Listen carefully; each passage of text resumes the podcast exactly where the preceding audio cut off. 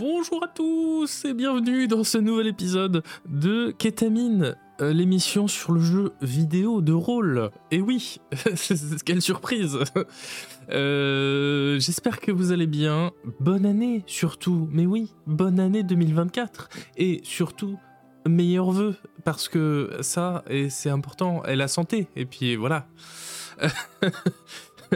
Euh, ben, je suis ravi de vous voir, merci d'avoir patienté, on était un, un tout petit peu à la bourre, Euh, à peine. Euh, merci, merci d'être là. Euh, merci aussi, que dire Merci pour les soutiens aussi sur Patreon. Ça fait évidemment toujours chaud au cœur. Merci aux, nouvelles personnes qui nous ont rejoints et aux personnes qui, restent depuis, depuis le début. C'est- toujours très précieux et très sympa d'avoir votre soutien. Euh, D'ailleurs, il y a des gens aussi qui s'inscrivent en accès euh, libre, en, sans payer sur le Patreon, ce qui est une des possibilités. Ce qui est pas idiot, même si vous voulez pas soutenir euh, Katamine, parce que du coup, ça vous permet d'avoir euh, les mails en fait quand je fais un post pour dire notamment ah bah l'émission est prévue à telle date, hop vous, vous êtes prévenu, donc ça, ça peut être malin aussi. Et mais si vous voulez soutenir, alors là c'est le moment idéal parce que dans les prochaines semaines, même avant ça, va débarquer le deuxième contenu exclusif euh, pour les soutiens du Patreon. Ce sera une interview. Euh, après donc celle de Philippe et il, y en il va y avoir une deuxième avec une, une- deuxième personne. Euh, et elle est, elle est déjà tournée. Ne, je vous en dis pas plus pour l'instant, mais en la réécoutant, je la trouve bah, vraiment passionnante. Donc je pense que vous allez être ravis. Voilà, ça va dropper sur le Patreon très bientôt. Euh, et je voulais vous dire aussi, j'ai- pensé euh, pendant les vacances, je me suis dit, mais tu dis jamais ça en live, t'es vraiment un énorme tocard. Oui, parce que je me parle comme ça moi-même, c'est un peu dur au quotidien, mais, ça forge le caractère.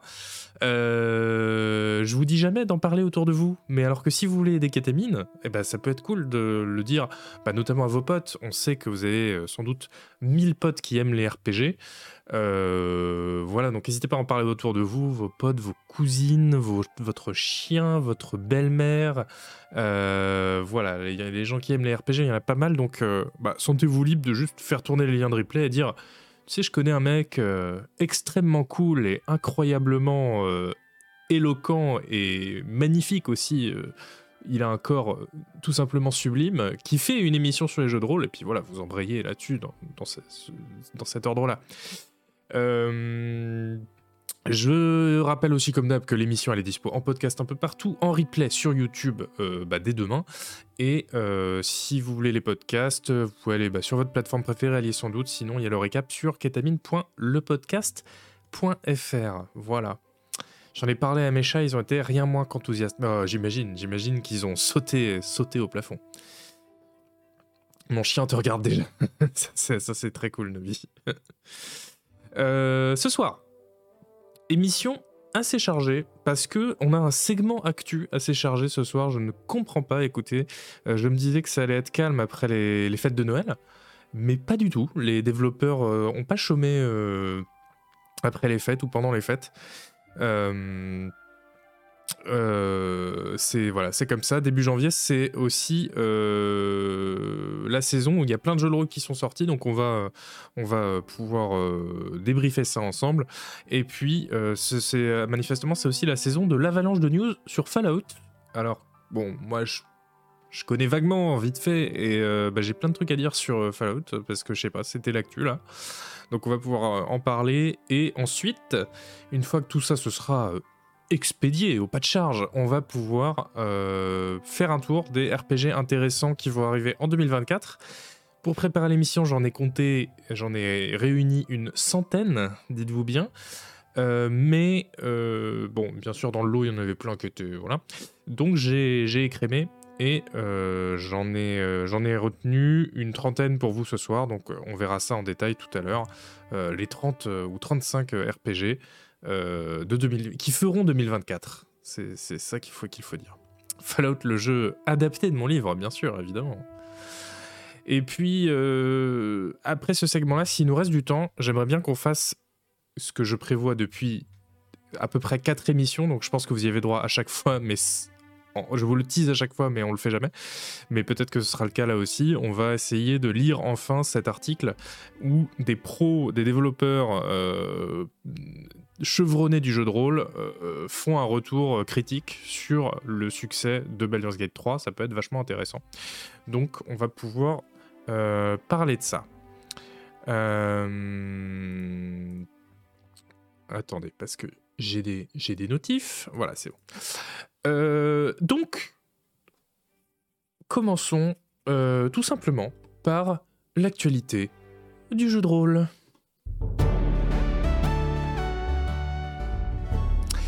Alors, l'actualité, elle est toute chaude puisque euh, hier, il y a eu le Xbox Developer Direct le 18 janvier et euh, Avowed s'y est dévoilé. Hmm, quel régal, mes amis. Alors, Avowed, euh, bon, bah, je, voilà, je vais pas rappeler euh, tout, mais voilà, jeu avec un historique un peu compliqué parce que c'était prévu comme le Skyrim Killer de Obsidian, donc Obsidian, Pillars of Eternity, Fallout New Vegas, jusque-là tout le monde suit. Euh, et Avowed, du coup, c'est leur prochain grand jeu. Il, avait, il a été réduit en ambition euh, pendant le développement parce qu'ils se sont rendu compte qu'ils n'arriveraient pas à faire un, Skyrim killer ou un Skyrim tout court. Et donc maintenant, c'est, bah, on ne sait pas, on, ne sait pas vraiment, voilà ce que c'est. Euh, en tout cas, on a vu du gameplay hier et je vais pouvoir vous montrer ça en fond. Voilà, ça ressemble à ça. Alors, on a vu, c'était combien? Il y a eu 8 minutes hier à peu près de, gameplay qui a été montré. Et euh, bon, voilà.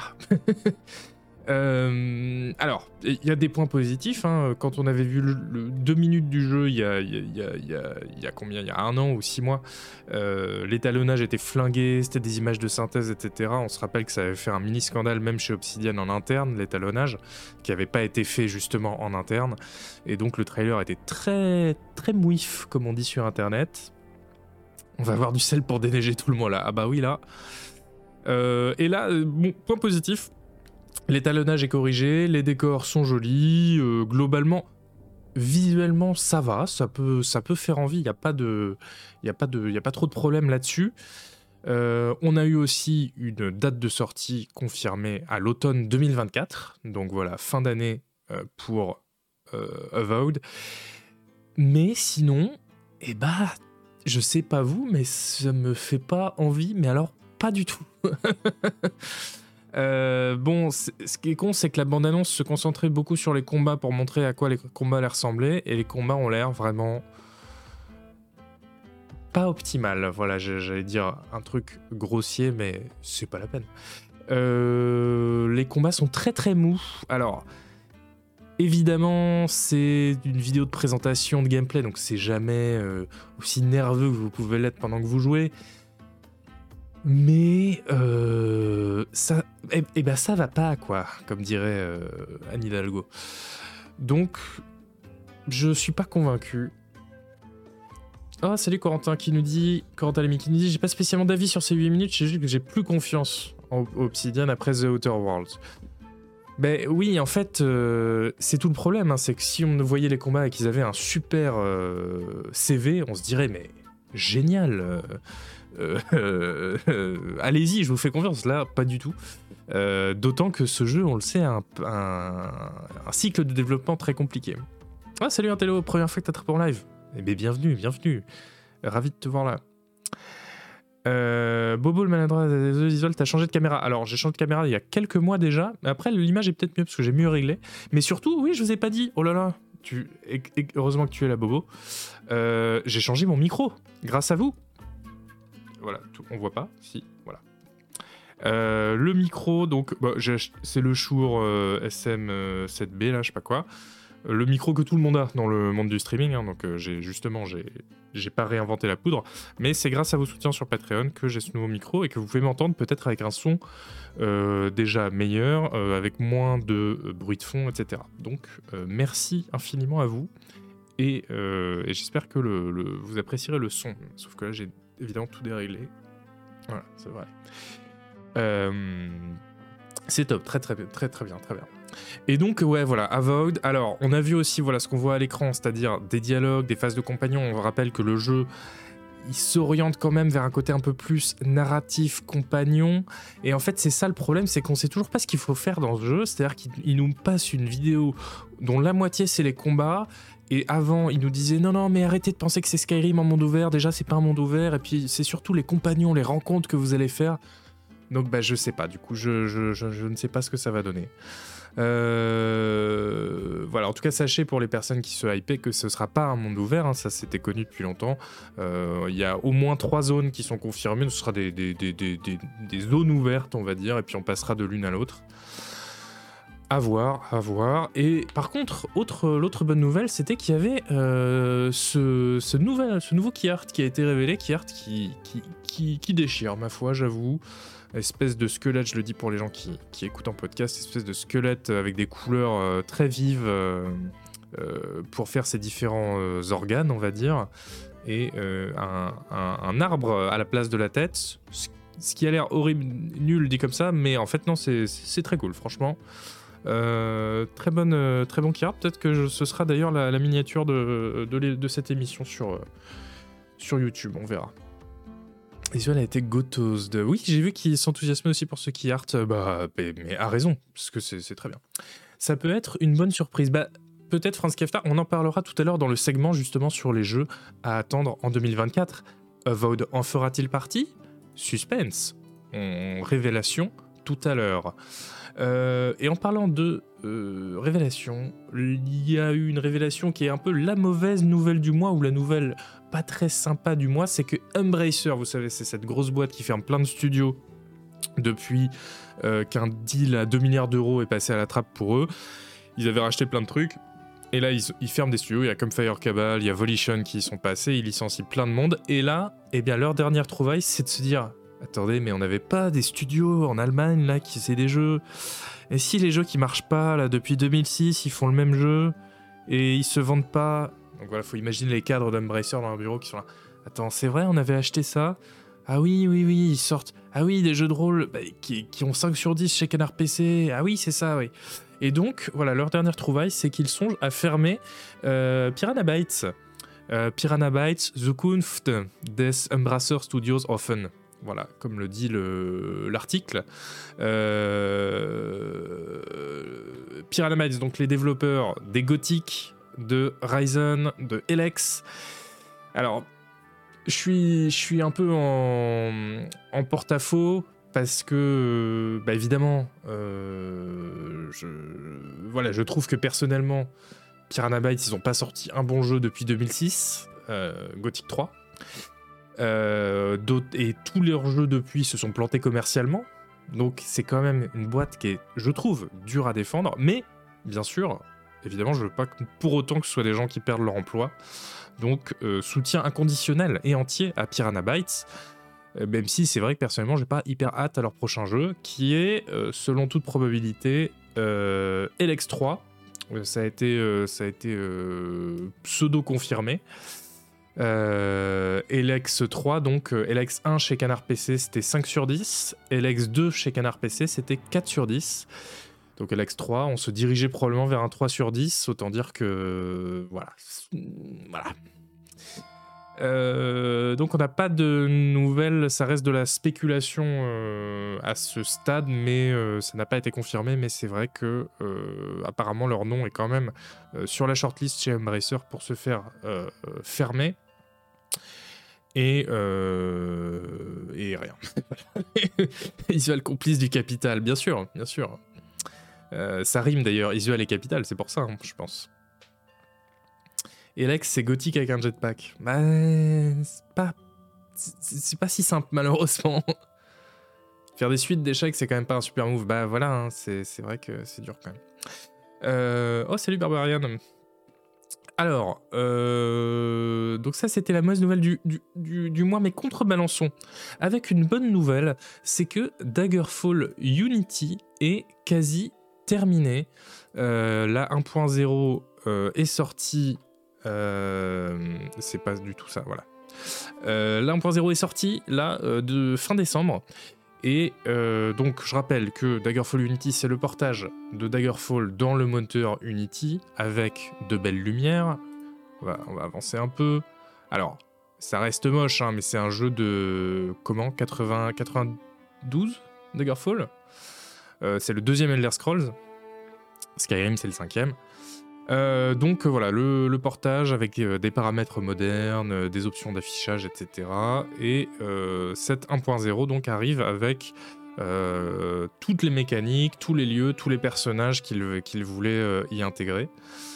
donc c'est le bon moment, voilà, pour, pour y jouer.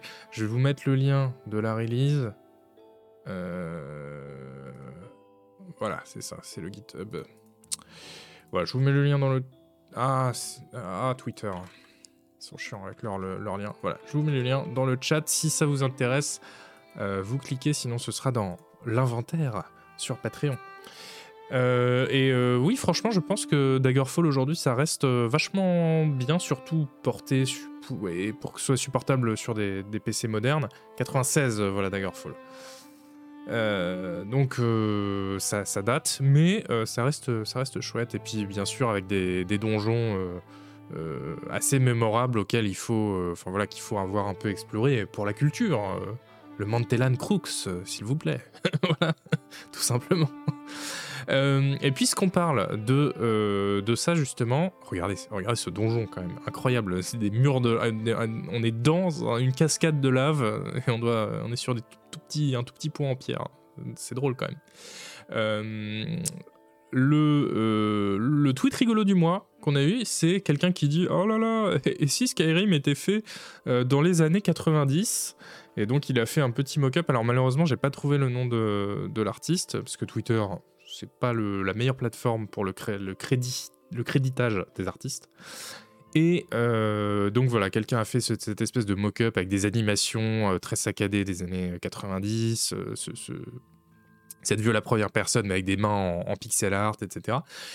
De, de, Skyrim. Mais ce qui est drôle, c'est surtout que bah, qu'est-ce que c'est euh, Skyrim fait dans les années 90 en fait bah, On se rend compte que c'est Daggerfall.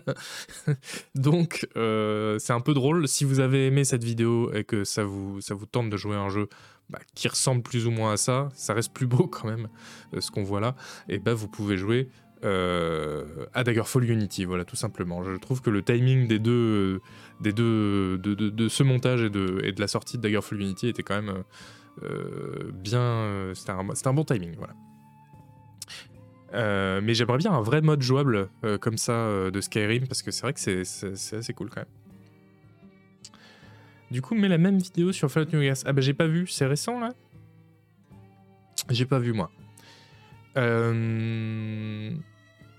Ils ont fait New Vegas comme ça aussi? Bah, Attendez, mais il faut que je tape quoi dans Google? Fallout New Vegas 1990 FPS remake. Je tape n'importe quoi. Ah Oui, j'accepte. C'est ça? Pas du tout. Vous m'avez menti, en fait. Voilà, tout simplement.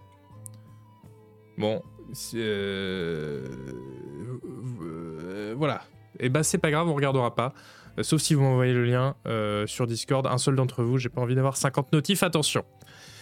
Euh, les news du samedi 13 janvier 2024 de Koub. Mais les fameuses, celles du 13 janvier, je me rappelle très bien.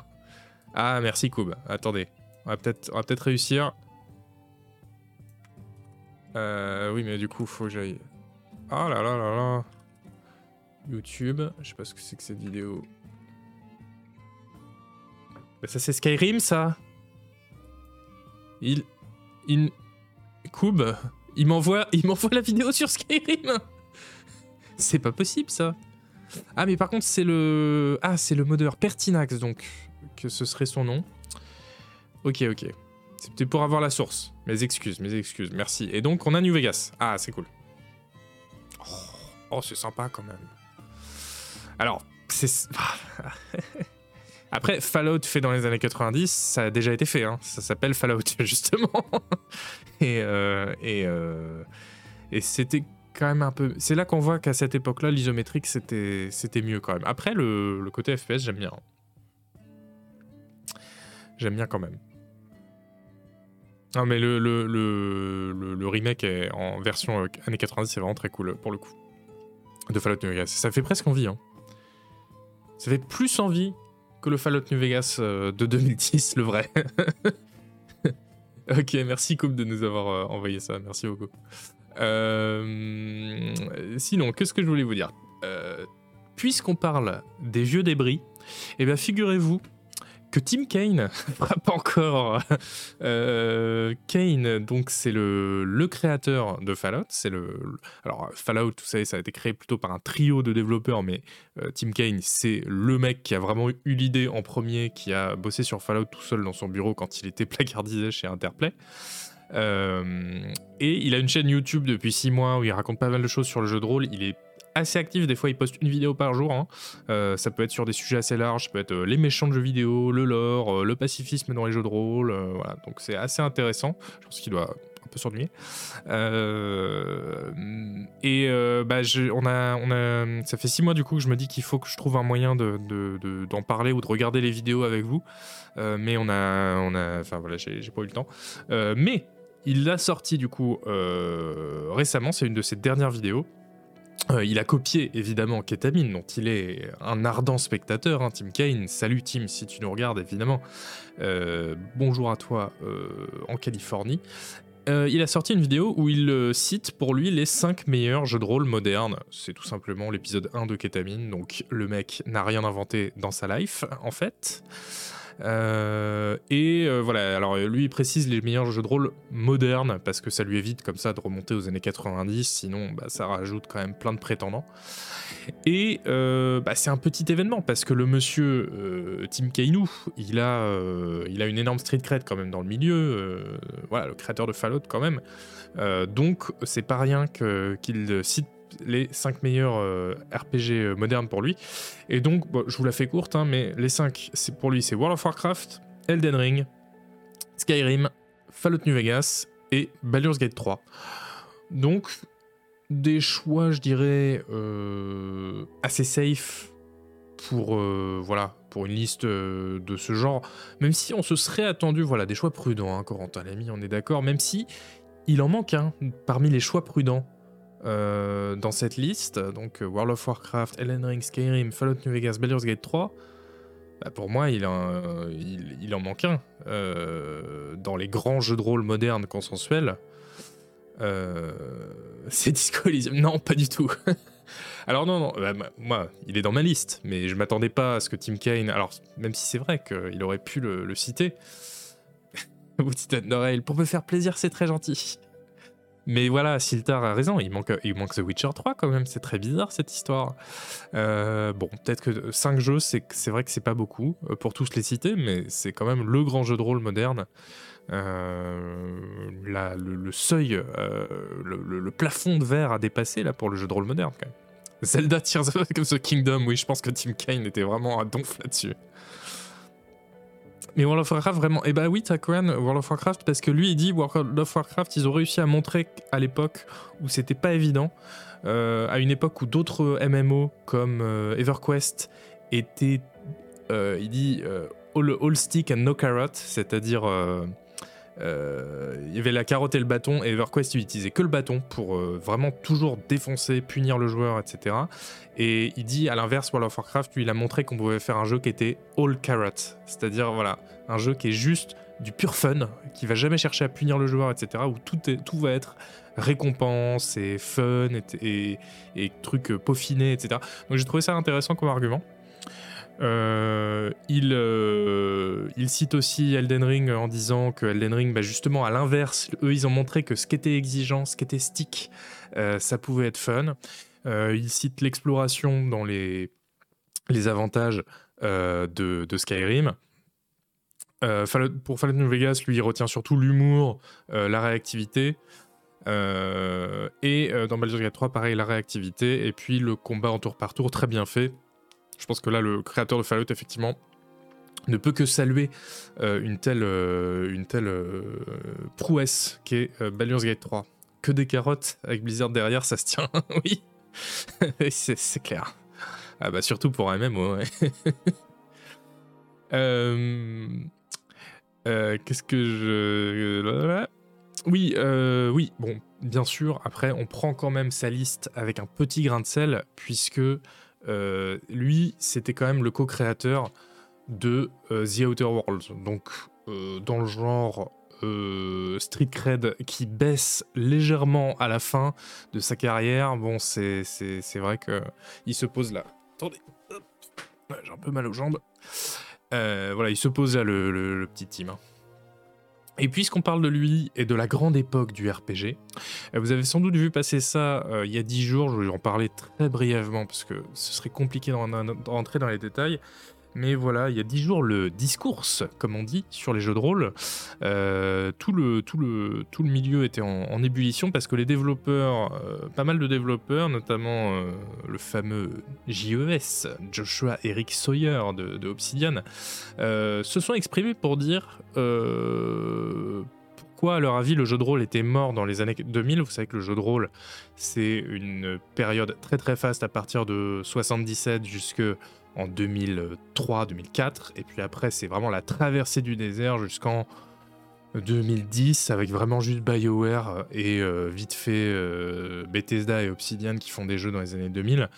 Euh, et jusqu'à voilà jusqu'au revival ouais même en 2012 avec Kickstarter qui donne un second souffle en fait au jeu de rôle et donc dans les années 2000 pourquoi il n'y avait pas de jeu de rôle? Et eh bah apparemment les développeurs de l'époque sont d'accord pour dire que c'était juste pour rien, c'est que en fait les, vendeurs, parce qu'à l'époque les magasins physiques, les distributeurs avaient une énorme euh, importance dans la chaîne de, enfin dans l'industrie, parce que c'était eux en mettant en avant les jeux ou pas qui décidaient si les jeux se vendaient. Il n'y avait pas Internet.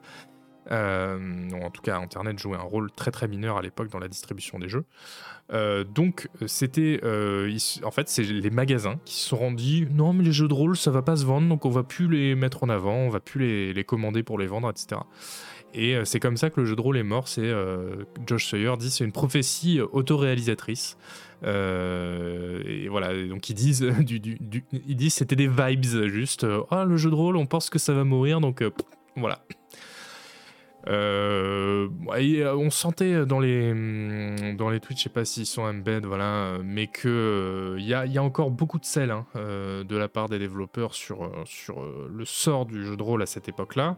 C'est vrai que quand on l'a vécu de l'intérieur, ça doit être très dur. Hein. Josh Sawyer, il bossait sur, il bossait, à, il bossait à Black Isle Studio quand ça a été fermé parce qu'Interplay a, a fait faillite, donc je comprends. ceci dit, c'est vrai que le jeu de rôle à l'époque, ne se renouvelait pas des masses.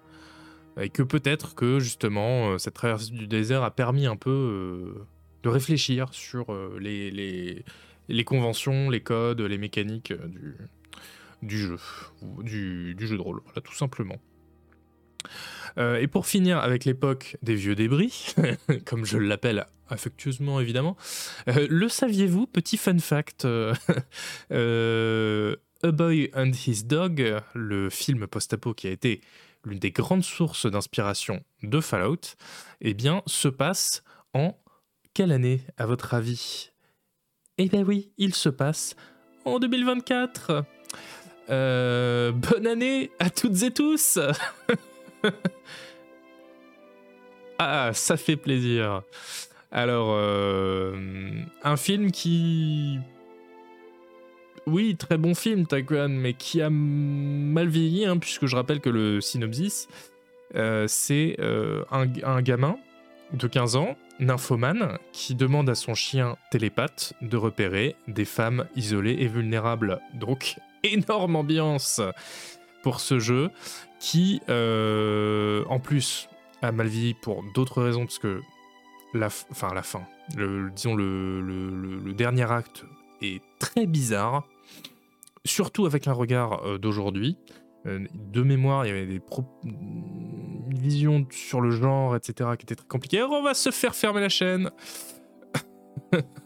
voilà, on va rester sur cette, belle image.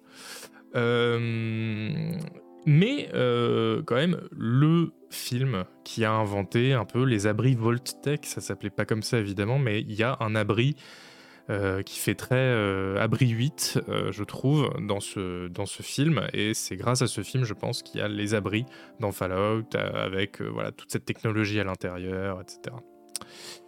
donc petit fun fact, voilà, 2024, l'année de Boy and His Dog. Et toujours sur Fallout, puisque je vous avais dit c'était un segment d'actu spécial Fallout, on a enfin eu des nouvelles de Fallout London. Fallout London, euh, hommage évidemment à Jack London, euh, le célèbre auteur. Euh, bon, ça se passe aussi à Londres, mais je pense que c'est une coïncidence. donc c'est une totale conversion de Fallout 4, donc un mode qui change complètement Fallout 4 et le transporte donc à Londres, dans un Londres post-apo. Mode qui, oh c'est beau ça, le, Tower Bridge couvert de lianes. Un Londres post-apo voilà, qui est en développement depuis 2019 quand même. 2019, que depuis 2019 quand on entend parler, moi j'avais l'impression que ça faisait encore plus tellement, tellement depuis la sortie de Fallout 4, j'ai l'impression qu'on me dit Fallout London, Fallout London. Et, et, bah enfin, là ça y est, il va sortir le 23 avril 2024, jour qui sera à marquer d'une pierre blanche, euh, puisqu'enfin on pourra jouer donc euh, à ce, ce, mode qu'on nous annonce comme euh, bah, de la taille de, certains jeux complets. Hein. je pense qu'effectivement l'exploration ça va prendre du temps. Après, évidemment, c'est une totale conversion de Fallout 4, donc faut peut-être pas en attendre des masses. Je pense. si on veut. Ah oui, c'est dur 13 minutes le. Si on veut euh, être sympa, on peut dire. Bah, moi, je pense que ce sera aussi bien que Fallout 4. Ce sera même sans doute mieux que Fallout 4. Je veux dire, alors là, moi, j'ai aucun doute là-dessus. Après, est-ce que ce sera autre chose que juste euh, des fusillades dans des nouveaux décors? Voilà, je pense que la question euh, peut se poser. voilà. Last Fight in So. Oh, c'est très bien ça. Je, faut que je me rappelle pour le. si je fais un papier dessus. Angelas. Pour l'instant, les conversions totales sur du Fallout, c'est pas top. Alors. Euh, sur les Fallout 3D modernes, peut-être. Sur les Fallout euh, originaux, Total Conversion sont très bien. Euh, Shattered Destiny, Olympus 2097, je sais pas combien. Euh, qui a très très bon mode euh, aussi. Euh, qu'est-ce qu'il y a d'autre comme Total Conversion? Bah on va, il y en a une dont on va parler juste après, donc je vais pas la spoiler. Et puis, il doit y en avoir d'autres, mais je, ça me vient pas en tête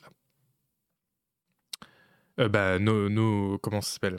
Mutants, Mutants Rising autre euh, totale conversion de Fallout 2 qui relève un peu du vaporware euh, à ce stade, mais euh, qui ferait la taille de 40, 40 jeux complets. Fallout The Havre, oui, ah bah. c'est une idée, Oscar. C'est une idée. justement, donc, en parlant de totale conversion, mais quelle transition incroyable.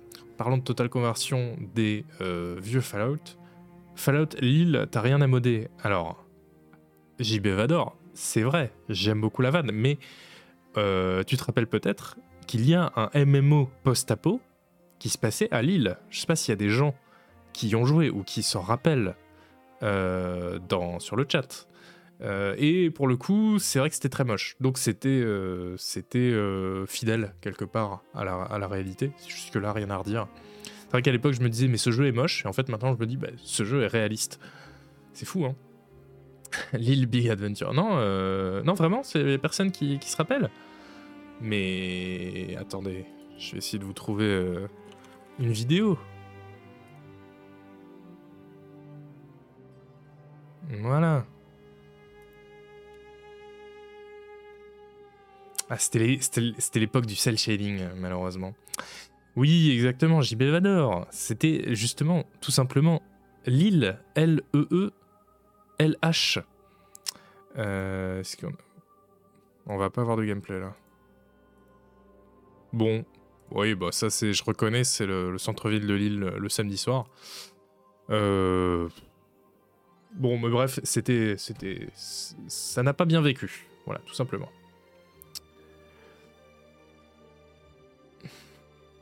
C'était trop bien. Et je sais que ce jeu a un, following, comme on dit, euh, euh, eu un following assez, euh, assez impressionnant.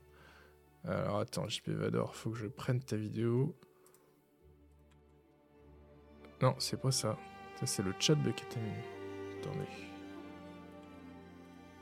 Hop.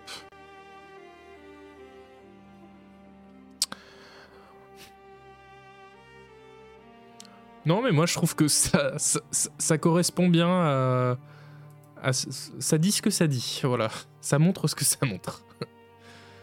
Beaucoup d'hostilité envers la meilleure ville du monde. Oui, bah. C'est parce qu'on est des jaloux, hein, sans doute. Non, mais la vidéo, là, à la décharge du jeu, là, c'est la vidéo quand même le problème. mais on reconnaît, oui, oui.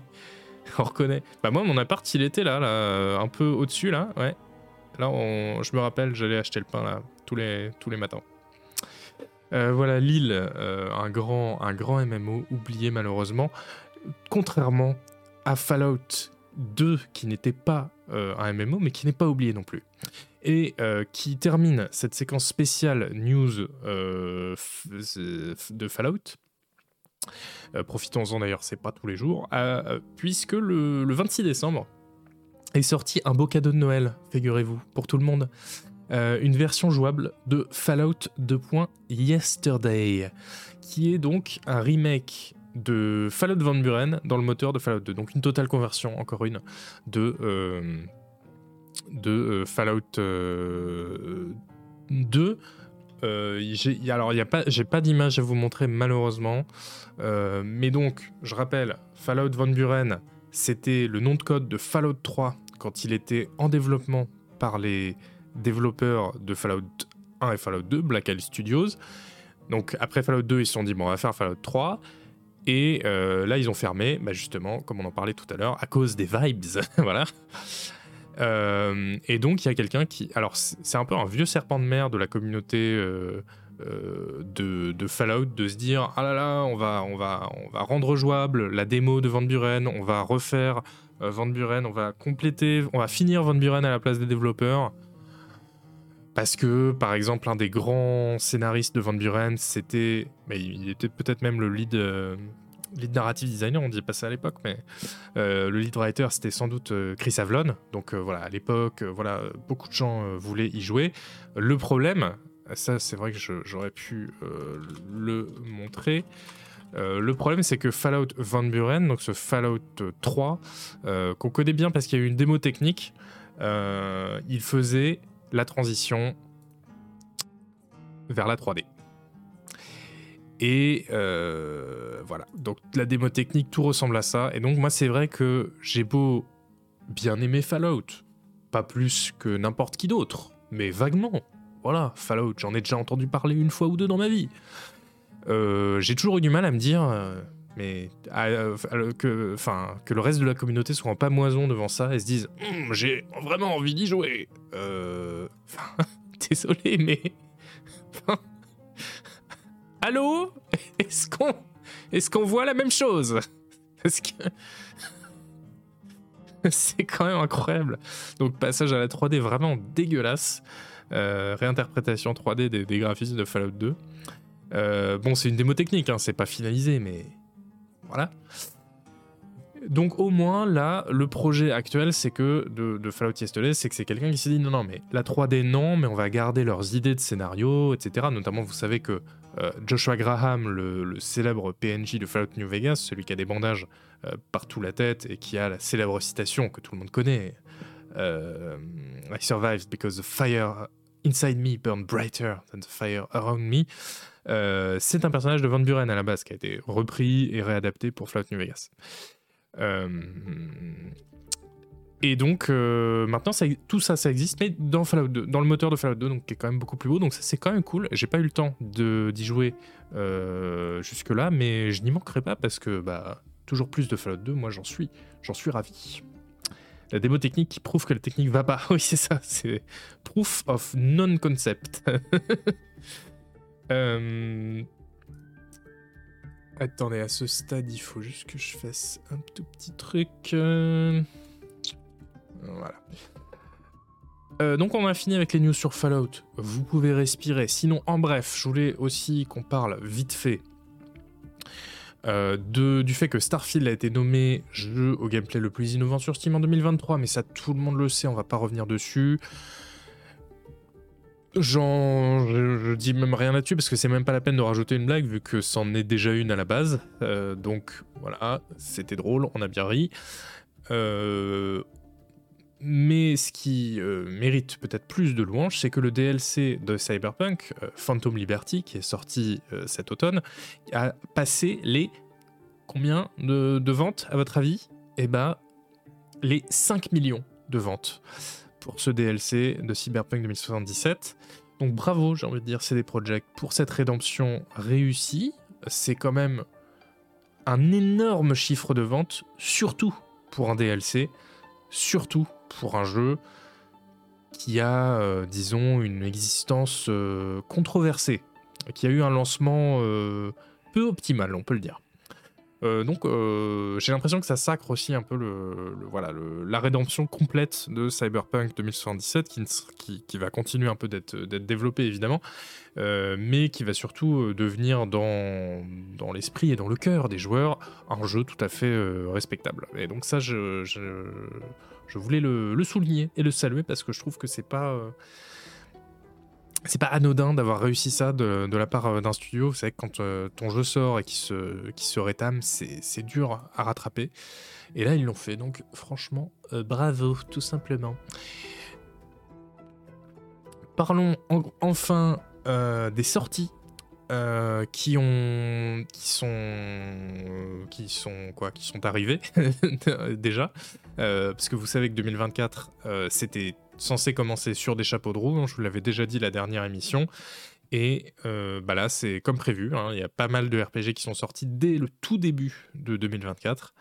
Euh, il y en a même euh, donc déjà qui sont sortis et ça continue jusqu'à fin janvier avant de reprendre mi-février. Donc j'aime autant vous dire qu'on va pas chômer, nous les testos de jeux vidéo. Et eh oui, c'est un dur métier que le nôtre en ces périodes. Mais on fait avec, qu'est-ce que vous voulez? Voilà, on est bien obligé. Et le premier euh, dont je voulais qu'on parle, c'est Arkelund, euh, dont je vous ai déjà parlé dans, Ketamine, mais euh, voilà, on va pas en parler beaucoup. Alors, vous voyez, non, vous voyez pas, voilà, ça ressemble à ça. Et oui, très belle, quelle, belle bande son Théo le zombie. Euh, c'est pour ça que je mets pas la vidéo de Arkelon, on s'en fout. il y a quand même, euh, y a quand même euh, la musique de Disco Elysium qui passe. Donc c'est très beau, hein, monde ouvert, 3D, ça pourrait être Skyrim 2, allons-y. des villes pleines de PNJ, un monde ouvert à explorer. oui, jusqu'à ce que les combats se lancent et que là, voilà, une, espèce d'interface cheap vue du dessus avec un damier horrible se, euh, euh, se, déploie à l'écran. Euh, moi, j'avoue que le jeu me faisait envie jusqu'à ce que je vois les combats. Mais tout le monde n'est pas aussi, comment dire, superficiel que moi, puisque le jeu c'est quand même bien vendu et il a déjà des évaluations à 90% positive sur Steam. Donc, bah ouais, non, si ça se trouve, c'est bien en fait. Hein. Je, voilà, je veux pas vous dire de pas y jouer, juste, euh, les, combats, c'est dur quoi. C'est Arkelund, euh, Pablo euh, Codeina, tu le vois à l'écran. Autre jeu qui est sorti récemment, c'est Sovereign Syndicate. Alors, c'est sorti le 15 janvier et c'est le premier jeu qui est un vrai Disco Elysium-like, selon PC Gamer, des tocards, euh, un jeu avec euh, effectivement des dialogues sur le côté. Oh là là, bah c'est vraiment Disco Elysium, dites donc, si les dialogues sont au même endroit. Euh, et puis, c'est vrai, je le concède, une, une forme de dialogue intérieur. bon, un perso un peu loser, mais qui est dans une Angleterre un peu victorienne, steampunk. Euh, même complètement victorienne steampunk, on peut le dire. Salut Mary et alors je l'ai essayé, hein, je l'ai, j'ai eu la clé, je l'ai essayé. C'est c'est pas magique. C'est un peu verbeux pour pas grand chose. La deuxième phrase du jeu, elle me, elle me bute. Attends, attendez, je, me suis dit non, je vais pas leur lire en live, mais là je me suis chauffé. Faut que je la retrouve. J'ai pris un screenshot. Le jeu commence sur un. Attendez. Elle est où? Euh... J'en prends des screens, moi. Dans ma vie. Ah non, j'ai pas pris le screen Ah non, il est sur Steam. Mais bref, bon, c'est pas grave. Euh, faut retrouver les screenshots sur Steam, c'est hyper long, c'est hyper chiant. Mais bref, euh, deuxième phrase du jeu, c'est un truc hyper grandiloquent, hyper long, et tu dis, ok, ça va être, euh, ça va être chiant. parce que je sais, les détracteurs de Disco Elysium, ils diront Ah bah oui, c'est verbeux, bah comme Disco Elysium, c'est vrai. D'accord, ok, euh, on, prend la critique, mais Disco Elysium, c'est des, textes quand même très ciselés, et là, si ça ne l'est pas, malheureusement, les dialogues intérieurs deviennent un peu relous. Voilà. Euh, après, il y a aussi quand même pas mal de petites, originalités cool, euh, notamment le fait que les archétypes et les jets de dés sont tous liés à des cartes de tarot. C'est-à-dire qu'au lieu de jeter un dé, on tire une carte de tarot. Alors j'ai rien compris parce que à chaque fois que j'ai tiré une carte, quelle que soit la carte, il me disait bah, vous avez vous avez fail. Donc ok. Euh, mais euh, en tout cas c'est plutôt cool, plutôt original. Euh, voilà, donc à voir. Peut-être qu'il y aura un test dans Canard PC. Peut-être pas. Peut-être pas. voilà, le détail Disco Elysium, c'était merveilleusement bien écrit et drôle, effectivement. Donc, bon, le, c'est un peu ça qu'il faut aussi émuler quand on essaie de faire un Disco Elysium-like, pas uniquement l'emplacement des dialogues. Et on enverra le message aussi à Broken Roads. Euh, et en parlant de cool, puisque et d'idées originales, le tarot, tout ça, euh, niveau cool, d'habitude, on ne fait guère mieux que les RPG de Rad Codex, qui est euh, le développeur euh, donc de, ce récent King's Vein, sorti le 16 janvier, avec de l'exploration de donjons, des groupes de personnages à faire progresser, des couleurs acidulées. Bref, c'est de la bonne. Euh, même si j'ai vu un article sur Rock, Paper Shotgun qui dit que c'est pas très bien expliqué comme jeu. Bon, voilà, on le saura. Euh, mais euh, ça vaut le coup de regarder parce que, euh, parce que oui, peut-être que là vous voyez la vidéo, vous dites qu'est-ce que c'est que ce truc? Voilà, je comprends que le pixel art en dungeon crawler, ça, ça, ça, pas à tout le monde, mais c'est le développeur de Void Spire Tactics, de Alvora Tactics et surtout de Horizon's Gate, qui était un RPG tactique de pirates axé sur l'exploration un peu feel good et, assez original, donc je, vous, le recommande, je l'ai testé en, 2020. Bah, d'ailleurs, on peut, aller voir. Euh, il est où il est, là. Putain, il coûte 20 balles toujours. Regardez. C'est pas beau ça. Donc on est sur notre petit bateau, on vogue sur les flots, euh, on achète des vaisseaux, on explore, on fait des, combats. Euh, c'est quand même... Oh, c'est chouette. Non, c'est chouette, il faut le dire. Et ça, c'est, ça s'appelle euh, Horizon Gate. Voilà. Comme Benjamin Gate, mais avec Horizon à la place. Euh, et donc, euh, leur nouveau jeu, c'est King's Vein, qui vient de sortir. Évaluation, comme d'habitude, très positive, parce que ce développeur est connu pour faire des jeux quand même assez, assez léchés. On peut le recommander également. Et rien à voir parce que c'est pas sorti récemment, mais je voulais remettre une couche, ou plutôt faire un petit factoïde, vous dire saviez-vous que ce jeu existe? Mais saviez-vous que ce jeu existe? Euh, Dread Delusion, ça s'appelle. Alors, euh, c'est en accès anticipé depuis 2022. Euh, et je sais, ça peut faire peur. Je sais, là, on se dit, ah bah, voilà un deuxième MMO sur l'île. Mais non. pas encore. c'est un, RPG en monde ouvert avec des visuels, voilà, bon, on voit en 3D rétro assez classique, mais ça, ça a un certain charme, ça, a une patte. Et ça, déjà, c'est important.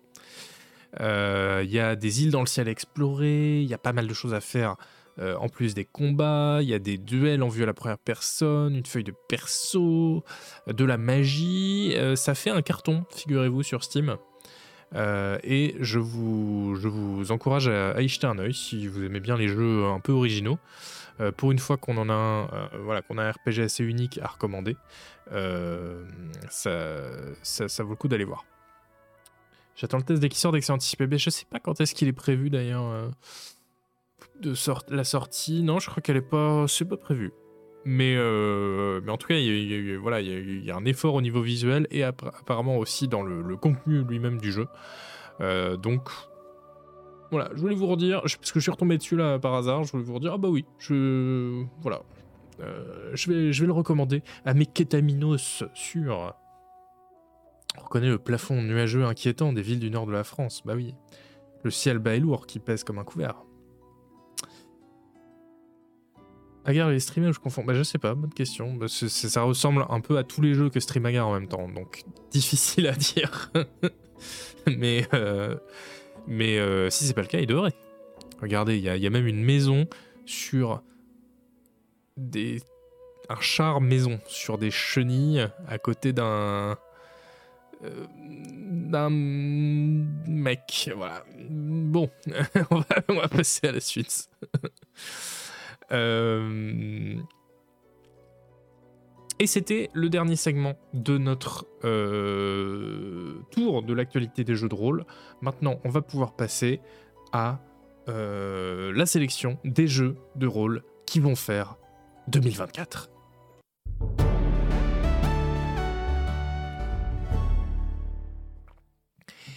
Et oui, parce que figurez-vous que 2023, ça a été une année assez dingo en termes de, de, RPG, mais alors 2024, eh ben, ça s'annonce aussi rempli.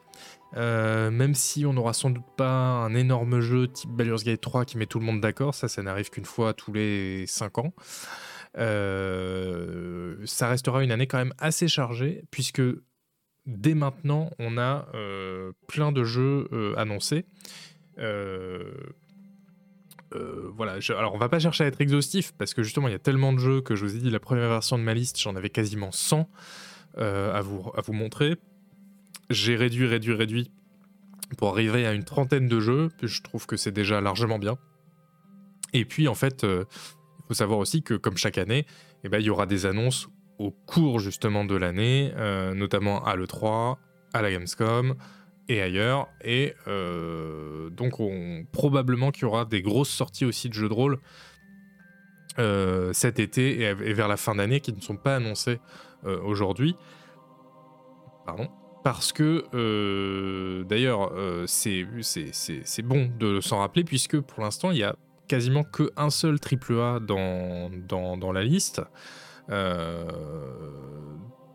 donc voilà, il faut le savoir. Il y en a d'autres qui seront euh, programmé, Rassurez-vous, si vous aimez bien les gros AAA en monde ouvert, etc., vous allez en avoir comme chaque année. Pas d'inquiétude. Euh, alors, plutôt que de faire un top euh, avec les 30 jeux de rôle ou les 35 jeux de rôle qui marqueront l'année, j'ai plutôt regroupé ça dans des petites catégories, parce que moi j'ai tendance à vite faire des tops, parce que je trouve ça cool, j'aime bien, même en tant que spectateur. Euh, on vient de finir l'actu Basako, on, on passe aux jeux qui, va qui vont faire 2024. Voilà. Une tier list, voilà, moi j'aime bien. Hein. Euh, mais non, je me suis dit, non, pour une fois, on va changer, on va faire des petites catégories. Et la première petite catégorie, c'est une petite catégorie qui s'appelle Beaucoup trop cool parce que euh, voilà, ça nous sert à parler des jeux pour lesquels il n'y a même pas de débat, ils sont juste beaucoup trop cool. Et le premier est une vidéo qui ne se lance pas. Alors on va mettre un peu de son.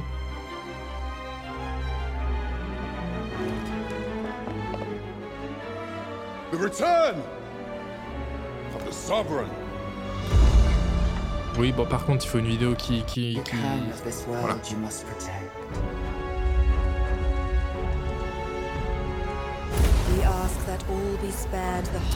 Alors, est-ce qu'il y a des gens qui suivent bien Ketamine qui ont reconnu From this moment forth, thou art arisen. Charge Ben oui, bien sûr. Dragon's Dogma 2, évidemment, de Capcom, qui sort là, qui sort le 21 mars, c'est tout bientôt. Cette chaîne de Wii, bah, bah. Alors non, je trouve que Dragon's Dogma 2, justement, il va pouvoir mettre d'accord tout le monde, euh, les, les, et les, je sais pas comment on dit pour les, fans de CRPG, les, les, vieux débris, voilà, peut-être. Euh, toujours, hein, on revient dessus. Euh, donc on en a déjà parlé, hein, c'est la suite du jeu culte de 2012, Dragon's Dogma, et euh, c'est le gros RPG AAA en monde ouvert de ce début d'année, et comme vous pouvez le voir, bah, c'est très beau. C'est très beau, il y a de la magie, euh, une promesse de, liberté dans l'exploration et dans les builds. moi, ce, ce, que je trouve assez fascinant avec ce jeu, jusque-là, c'est que c'est un RPG qui va s'approprier la tradition du, RPG euh, en monde ouvert, hein, qui jusque-là est, une formule quand même très, euh, euh, très, on va dire, occidentale. Et là, il vient un peu le chercher sur ce terrain en disant, bah, moi aussi, je peux le faire, mais je vais le faire à ma sauce. Et ça, et ça je trouve que c'est intéressant. Par exemple, les combats, ils se font avec des compagnons qui s'appellent des, des, pions et qui sont simulés pour qu'on ait l'impression que ce sont de vrais joueurs. Et donc, pour qu'on envisage les combats pas seulement, enfin, pas comme des des, combats en solo, mais où on a des gardes du corps, comme c'est le cas dans, dans Skyrim, dans plein, plein d'autres jeux, dans quasiment tous les jeux de rôle, mais comme euh, quasiment des, combats en multi où on est bah, aux côtés d'autres personnes aussi importantes que nous en fait. Euh, autre exemple de, des petits twists comme ça qu'il peut apporter, c'est qu'il y a pas mal de créatures géantes, vous avez vu, qu'on peut, de, monstres, etc., géants qu'on peut, qu'on peut attaquer. Et en fait, les combats, ils consistent pas juste à, s'approcher et à matraquer la souris euh, quand on est à leur contact. Bah voilà, on voyait jusqu'à présent, c'est qu'on peut aussi s'accrocher, on peut aller dans le dos d'un énorme troll et euh, le poignarder et rester accroché, etc. Et si on fait ça sur un énorme griffon, par exemple, euh, qu'on est dans son dos en train de le tailler, bah, le griffon, il se barre et, et nous avec. Et du coup, il peut nous emmener, on est dans le ciel, euh, sur le griffon, en train d'essayer de, le buter, et il nous emmène à l'autre bout de la map. Donc ça, ça voilà, ça fait partie des petits twists qui sont, qui sont très intéressants, je trouve, dans, dans Dragon's Dogma 2, en tout cas dans ce qui nous est promis. Euh, et euh, voilà, c'est très intriguant. Je suis assez hypé et je trouve que c'est beaucoup trop cool. Voilà, tout simplement. Euh, donc, 21 mars pour y jouer. Dans cette liste, cependant, il n'y a pas que des RPG, disons AAA. Il y a des jeux, voilà, peut-être un peu moins, euh, un peu moins ambitieux, mais, mais tout de même intéressant. Et je pense notamment à Dead Underworld, qui ne veut pas se lancer non plus. Si voilà. Dead Underworld, donc tout de suite, ça doit vous faire penser à un truc. Quand on voit ça, alors pas ça. Voilà, quand on voit ça. Et puis là, ah bah voilà, là, il, il, s'est donné, il s'est donné. Euh, ça sortir. Alors, c'est, il n'y a pas de date pour l'instant, mais c'est possiblement en 2024 que ça sort, et voilà, Angel là, mais comme tout le monde j'imagine, c'est un Heroes of Might and Magic, mais où on se déplace et on combat tout seul, on a, pas, on a un compagnon, on n'a pas une armée, avec des combats au tour par tour, une feuille de perso complète, etc. Et euh, avec des guns. je trouve ça quand même assez cool. Le Heroes of Might and Magic avec des flingues, je trouve ça marrant. Mais d'autant que ça reste un univers médiéval fantastique, donc euh, vraiment, c'est, le mélange des deux est marrant. Euh, et bah voilà, moi je, choisis d'y voir euh, un peu le, le, même appel de l'aventure, le même sens de l'aventure qu'il peut y avoir dans les Heroes of Might and Magic. Ça passe notamment par ce, ce pixel art très féerique qu'on voit, euh, voilà, qui sont des jeux un peu enchanteurs où on commence et on est dans un monde vierge et il ne tient qu'à nous de l'explorer. Il y a des monstres, des, des bêtes mythologiques. Et euh, voilà, je pense qu'on aura le même degré d'agréabilité euh, à l'explorer. La magie, ça va 5 minutes aussi. Bah oui, surtout quand on peut avoir des guns. Je suis bien d'accord. Euh, C'est que les persos à la Dead Cells, oui, c'est vrai. Et puis le, côté euh, très. je sais pas comment dire, avec des shaders, ça fait penser à Songs of Conquest aussi, hein, mais qui est justement une take moderne sur les Heroes of and Magic. Donc jusque-là, c'est très cohérent. Et puis j'ai pensé à vous, mes petits Souls-Lycos. Je sais qu'il y en a dans le chat, je le sais. Il y en a même un qui a composé les musiques de ce stream et a fait la DA. Je ne vous ai pas oublié. Je ne vous ai pas oublié puisque euh, je ne vous comprends pas, évidemment, mais, mais, si ça veut bien se lancer, voilà. Il y a un jeu en particulier, alors des Souls-like, il y en a plein hein, qui sont prévus, ça, euh, vous pouvez être, euh, être tranquille, mais il y a un jeu en particulier, je pense, qui va vous, vous ravir, même si c'est difficile de dire à l'avance parce que c'est des jeux qui se font vraiment, où tout se joue vraiment sur des trucs assez, assez imperceptibles euh, au niveau des combats, etc., notamment sur des, bandes annonces, c'est dur euh, à savoir. Est-ce que j'ai choisi la pire vidéo vraiment ou non Il se passe des trucs, ok.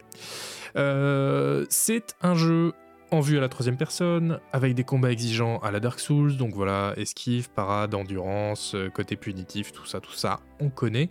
Mais avec un twist, c'est que si la... Non, c'est que des persos. Voilà, c'est que ça se passe sur la côte italienne, figurez-vous. On est au soleil et il y a un univers euh, qui me plaît beaucoup, qui est très carnavalesque. Euh, je vous lis le résumé du, scénar. Le monde a été saisi par le Canovaccio, une pièce de théâtre éternel qui maintient le monde dans une stase contre nature.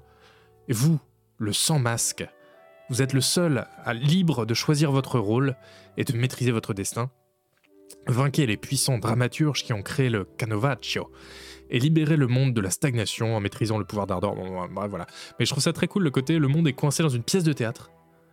Et, euh, euh, voilà, vous voyez les, ennemis qui ont des masques un peu de carnaval. Euh. Très cool. Moi, je suis, je, voilà, je suis, je suis comblé. Blood, Blood Bolognaise, voilà, exactement, Orson Welles. Mais j'espère que t'es content, j'ai pensé à toi. Hein. Je me suis dit, ah ça, il sera content, je vais lui mettre. Euh, eh, ça, c'est pas Bloodborne, ça? Ce, ce qu'on a... Attendez, je remets, hein. Eh. Voilà. Non mais... Le, le 2024, peut-être, hein. On ne sait pas. Je suis refait, bah voilà ah, C'est beau. Non mais franchement, c'est super beau. Après, voilà. Comme euh, je disais, les jeux comme ça, les Souls-like, souvent, euh, c'est compliqué à. Enfin voilà, si ça se trouve, tout aura l'air super bien, et puis à la sortie, on se rendra compte que les combats, le feeling est pas bon, et donc ce sera 2 sur 10. Voilà. Euh, Enotria, The Last Song, effectivement, Tonton je, je crois que je l'avais pas dit d'ailleurs, je m'excuse, euh, j'ai fait durer le suspense beaucoup trop longtemps. Enotria, The Last Song, avec aussi une mécanique, oui, je n'en ai pas parlé, mécanique assez cool, porter les masques de vos ennemis vaincus, de manière à endosser leur rôle et accéder à de nouvelles façons de jouer, chacune présentant ses propres forces et faiblesses. Mais n'en jetez plus, je, veux y jouer. Voilà. Euh, peut-être le jeu qui fera que Elden Ring sera renommé Elden Ringard. Euh, et, sur... et, sur ce, on peut passer à un autre jeu beaucoup trop cool, puisque là, et notre de la Song, c'était quand même beaucoup trop cool, ça, on peut, on peut le dire. Au moins, c'est pas tout sombre. Ah non, ah non, non, non. Euh, changement complet d'ambiance avec ce jeu que personnellement, bah, que vous connaissez parce qu'il était dans mes grandes attentes pour 2024.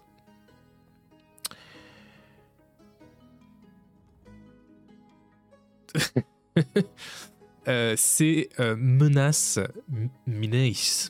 Euh, qui est le XCOM-like des développeurs de l'incroyable simulateur de mercenaires Battle Brothers, euh, qui euh, s'attaque aujourd'hui donc non pas à un simple XCOM-like d'ailleurs, mais carrément à un RPG tactique avec justement ce côté RPG qui, paraît-il, est très appuyé aussi puisque il y aura plein de choix compliqués, on va choisir nos objectifs et les missions, en fait, c'est une série de petites missions où il faudra prendre des décisions qui vont impacter les missions suivantes. Euh, on pourra personnaliser notre armement, personnaliser nos soldats.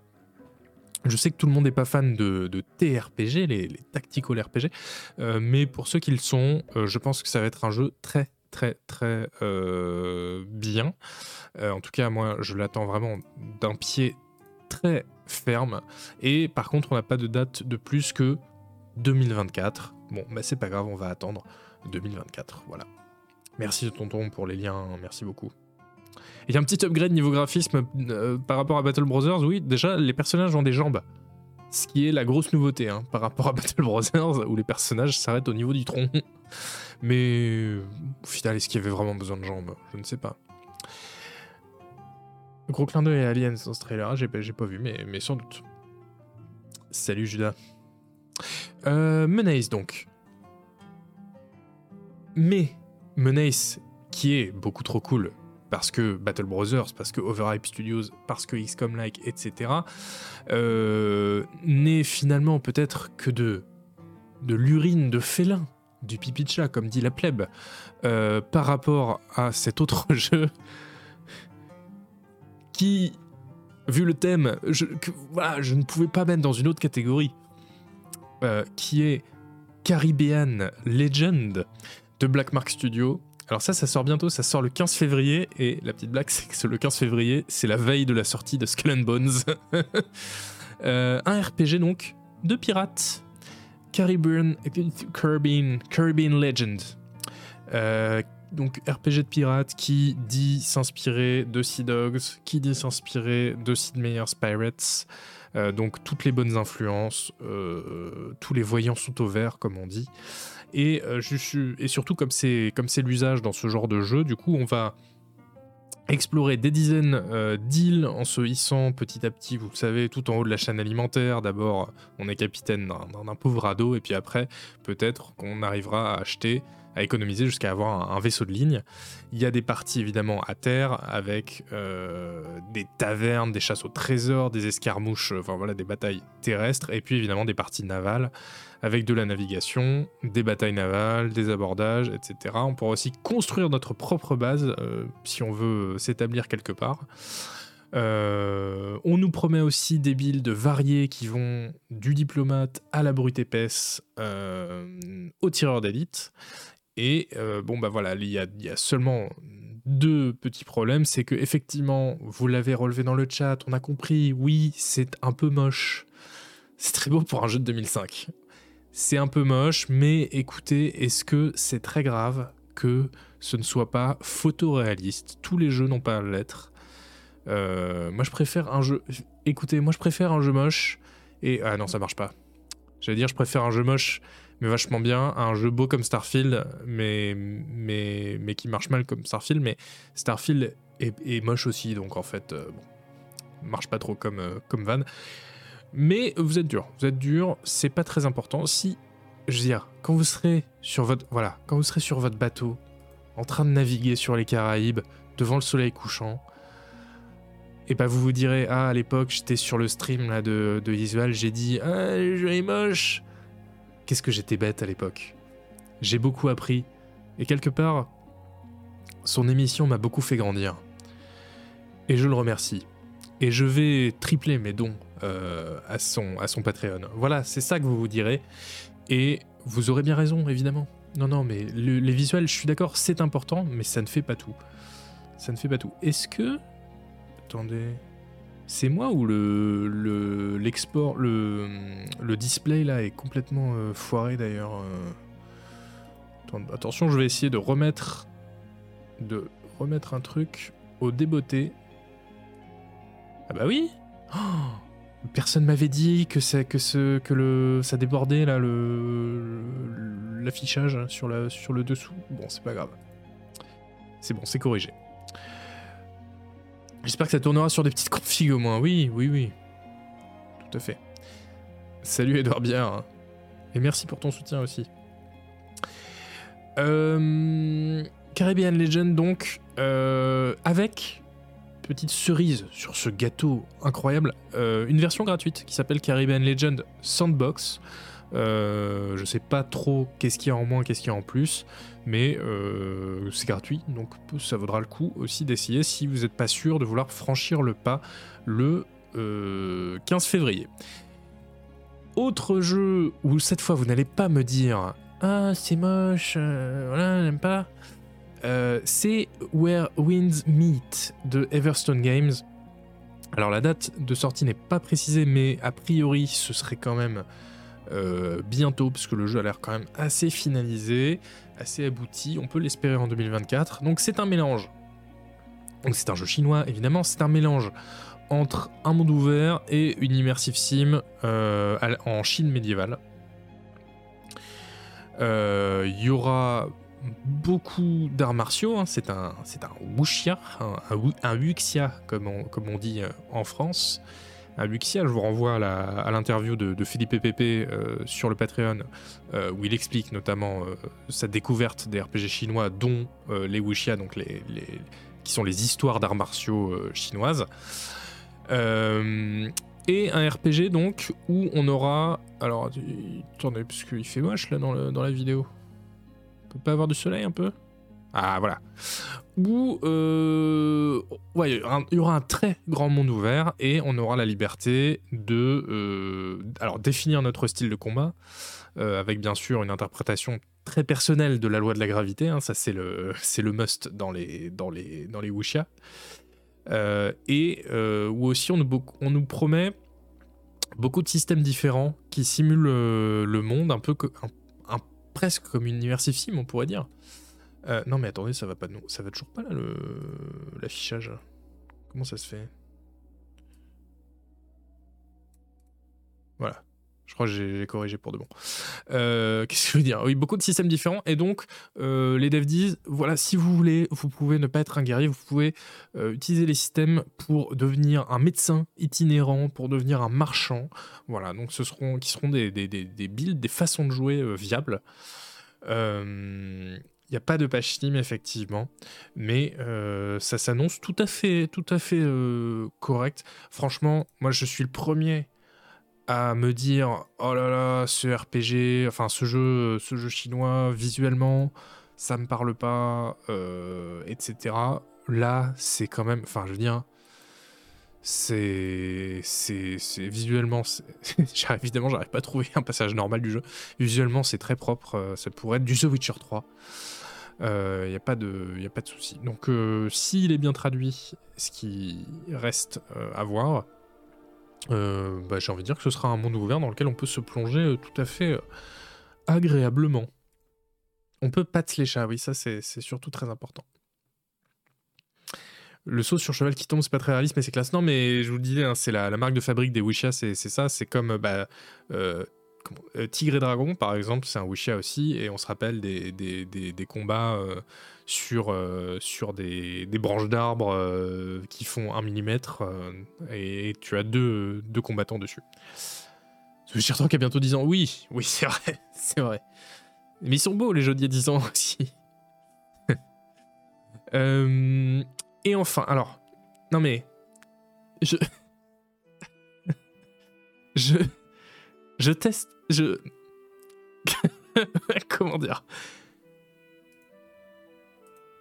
j'éduque votre ouverture d'esprit dans cette émission. Parce que je pense qu'il y a des gens qui se connectaient en se disant Moi, je veux juste entendre parler des euh, jeux qui ressemblent à Cyberpunk et le reste, ça ne m'intéresse pas. Eh bien, figurez-vous qu'il peut y avoir des bons RPG, même qui ne ressemblent pas à ce que vous aimez à la base, et qui sont quand même de très bons RPG.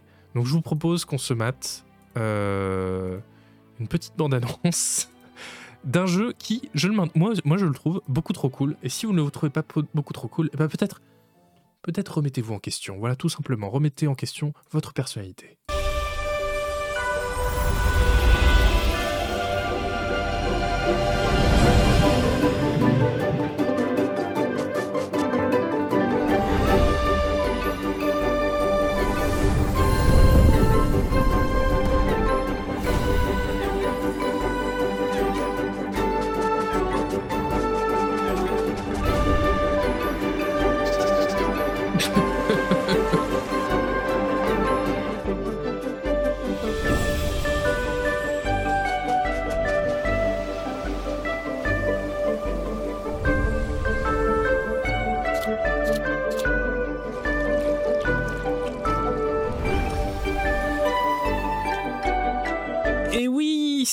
Bundle Tale, mais franchement, alors oui, ah bah y a pas de guns, ah bah je peux démembrer personne, ah je peux pas tuer des loups, mais on s'en fout, c'est un RPG, c'est trop bien, voilà, fin, euh, point final.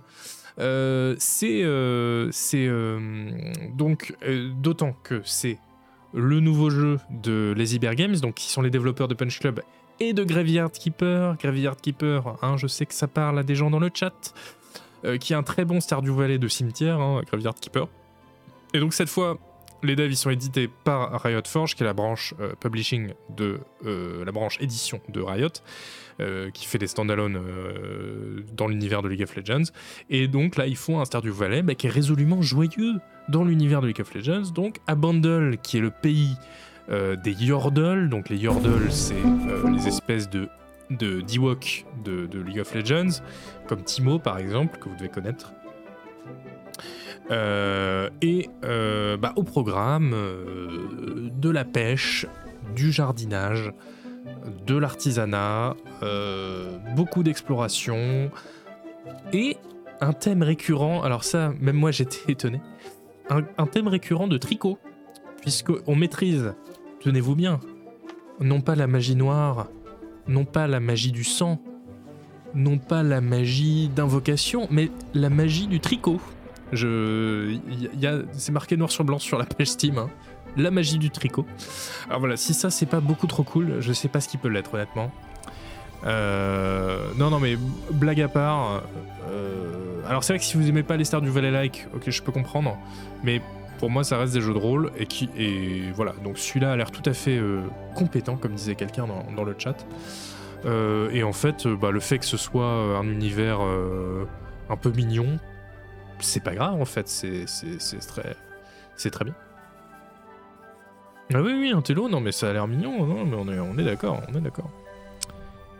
Un énième clone de Stardew. Bah oui, mais le problème, Jean Edern, c'est que les clones de Stardew Valley, bien, il y en a pas beaucoup. Donc, si on peut espérer que celui-là le, soit, eh bien, euh, ce, serait, euh, ce serait déjà ça. Même si, je sais pas. Alors, ils disent jardinage, mais je sais pas à quel point il y a euh, de, l'agriculture. Bon, ça, on, on verra.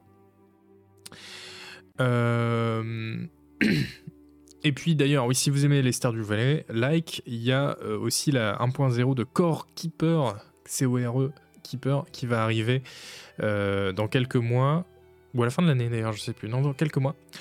Core Keeper, qui était un Star du Valais souterrain, on va dire, notamment multi, et qui était très chouette quand je l'avais testé en accent typé. Là, il va sortir en 1.0.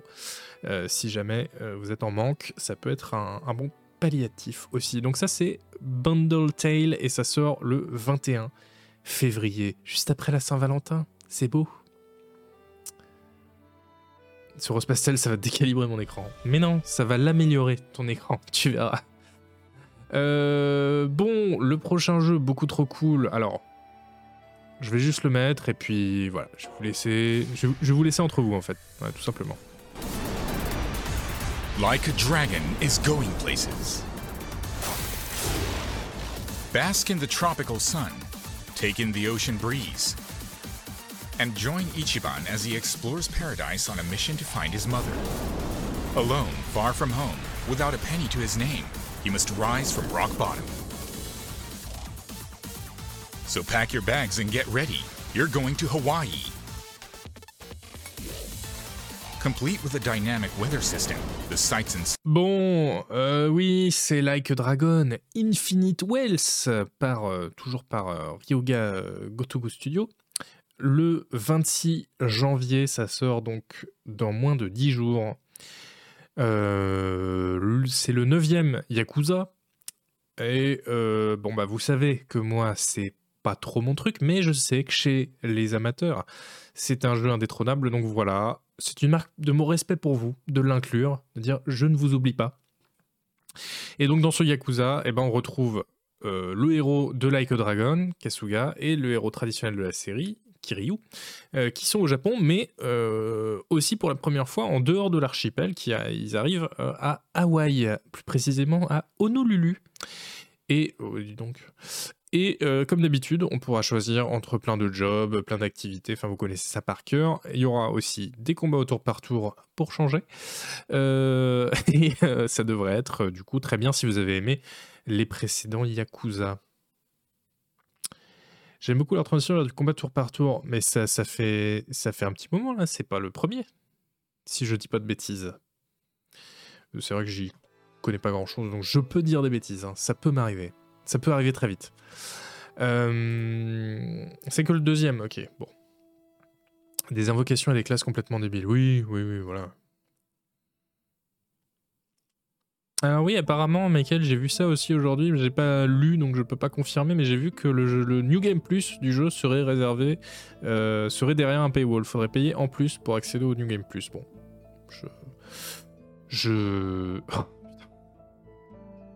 Allez, c'est bon, on vous a assez, euh, on vous a assez aidé. Mais qu'est-ce que c'est ça? Mais attendez, il s'était re... Alors attendez, non mais il y, a un souci, il s'était redécalé là. Mais comment? Mais pourquoi? C'est fou parce que je le...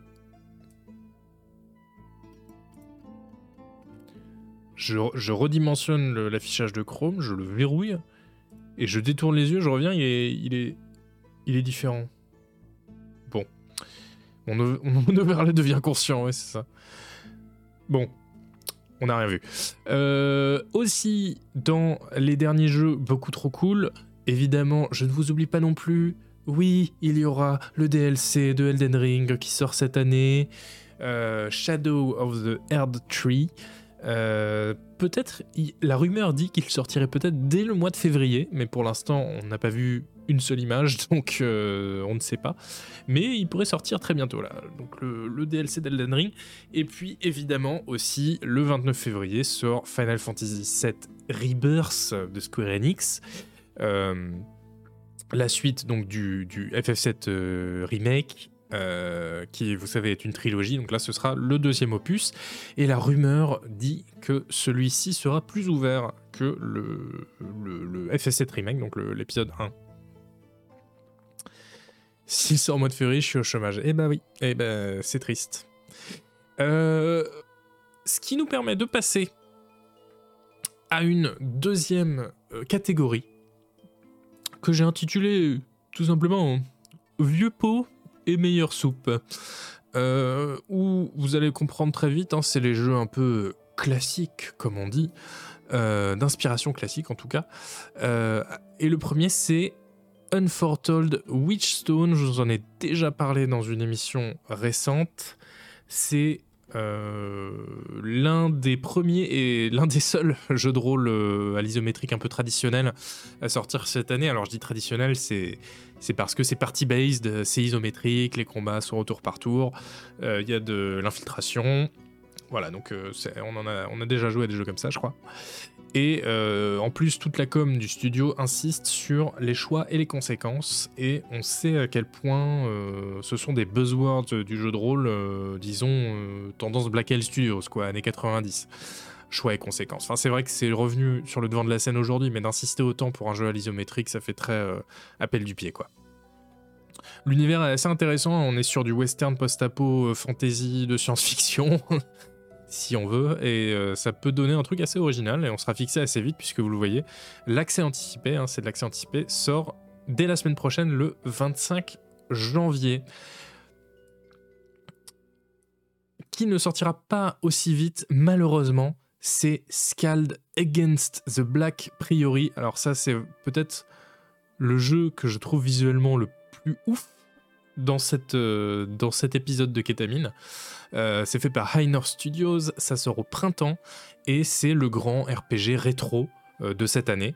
il rappelle évidemment Moonring, hein, qu'on a découvert en fin d'année dernière, enfin qui est sorti en fin d'année dernière tout simplement, parce que bah, lui aussi il revient un peu au premier Ultima pour les moderniser.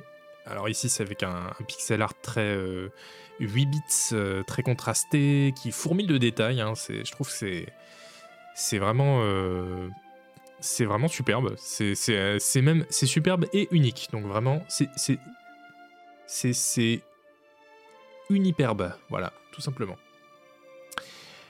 Agarcore, ah non, c'est pas trop. Non, c'est pas trop ça, lui. Lui, c'est les, les, boomer shooters, vous le savez. C'est pas plus moche que Daggerfall Unity. Bah non, c'est même beaucoup plus joli. Euh, donc ils disent euh, découvrez un monde sombre, théâtre d'aventures, de héros tragiques, de morts violentes et d'horreurs cosmiques à la Lovecraft. Une histoire passionnante aux embranchements multiples qui conduira à explorer le monde, tout en livrant des combats tactiques palpitants au tour par tour, qui sembleront à la fois familiers et innovants aux fans de RPG. Ça, je trouve ça assez cool comme pitch. Et il y a une démo dispo sur Steam dès à présent, si vous voulez. Euh, allez jeter un oeil, en tout cas. C'est vrai que. Regardez ça. Franchement, ce, pixel art un peu sombre, là, je trouve ça tellement réussi. C'est fou. Après, la lisibilité des textes. Euh, voilà, quand vous faites des jeux en pixel art, faites peut-être pas les textes en pixel art, en pixel art parce qu'il faut qu'on arrive à lire quand même. Euh, et si vous voulez du jeu rétro mais un peu modernisé, et eh ben vous avez évidemment Monomythe, Monomythe euh, qui ne parle pas d'un seul insecte qui, euh, qui, ferait des trous dans vos vêtements. J'en avais déjà parlé, hein, c'est le RPG de Rat Tower qui sortira probablement en 2024, on n'est pas sûr. voilà, je reviens pas beaucoup dessus. Encore une fois, j'en avais pas mal parlé. C'est un dungeon crawler modernisé avec ce côté aussi un peu immersive sim où on peut jouer avec des systèmes, avec l'interactivité du monde. Voilà, là on voit quelqu'un qui a débité une porte à coups de hache, on creuse dans le sol, etc. Euh, voilà, un côté interactif qui est, bienvenu dans ce genre de jeu pour pas que ce soit juste une suite euh, de, combats. Et là aussi, il y a une démo sur Steam, figurez-vous. Un monomythe pour le monopule, voilà, c'est ça ce qui dit il donne envie, lui. non, mais il donne, il donne très envie, on est, on, est, d'accord. Ça a l'air mieux que le jeu de la config. C'était. Ah, mieux que Avowed Oui, oui, bien sûr, bien sûr. ça, ça ne fait aucun doute. La flèche d'eau pour éteindre la torche, oui, oui, ça rappelle Civ. c'est pour ça que je disais un côté immersive sim. On est très dans le l'inspiration Looking Glass, euh, ça c'est sûr.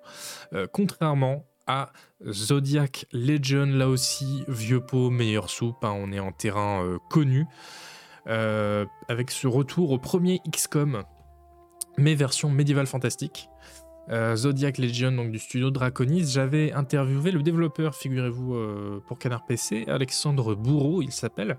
c'était en 2021 et c'était assez intéressant parce que il expliquait que, notamment dans ce simulateur de, mercenaires, on gère un ordre de chevalerie qui est basé sur les signes du zodiaque.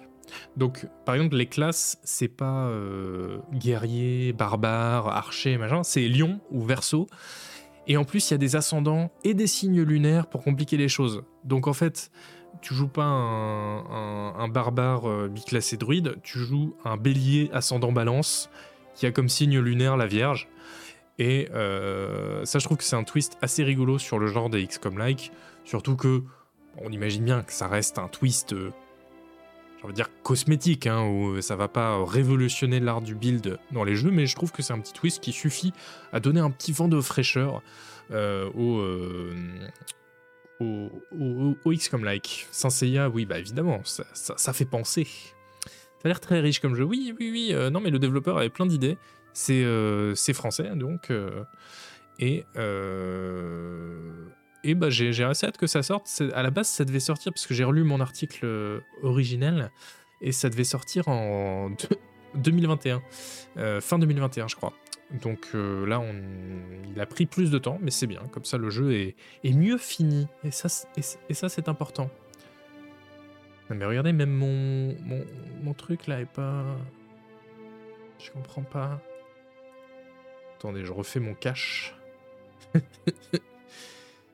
Il est où? Yeah. C'est dingue cette histoire quand même. Voilà. Euh, et il y a une démo jouable. Ah oui, c'est vrai? Ah oui, il y, a une démo. Et eh ben voilà. Hmm, courez, courez installer la démo si ça vous intéresse. Euh, Zodiac Légion, donc. Et le dernier des vieux pots et meilleures soupes, euh, c'est un jeu dont je voulais parler vite fait.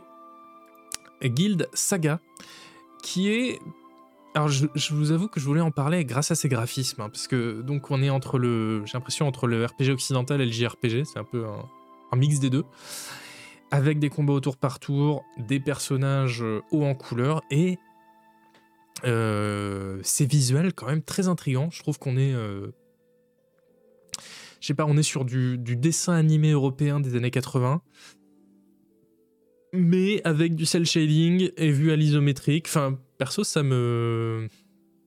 Ça m'interroge. Alors, pas, les, pas, les, pas les portraits des personnages, mais vraiment le, quand on voit le jeu bouger, C'est assez, euh, assez frappant, je trouve. Ah, vous voyez pas Putain. Ah bah oui, bah fallait le dire Oui, vous l'avez dit. Euh, mais est-ce que je vous ai bien décrit? C'est ça, le... ça la vraie question. Euh, non, mais c'était pour ménager le suspense. Vous n'avez rien compris. On y était, ouais. Alors voilà, après il y a une grande phase, on voit rien, voilà.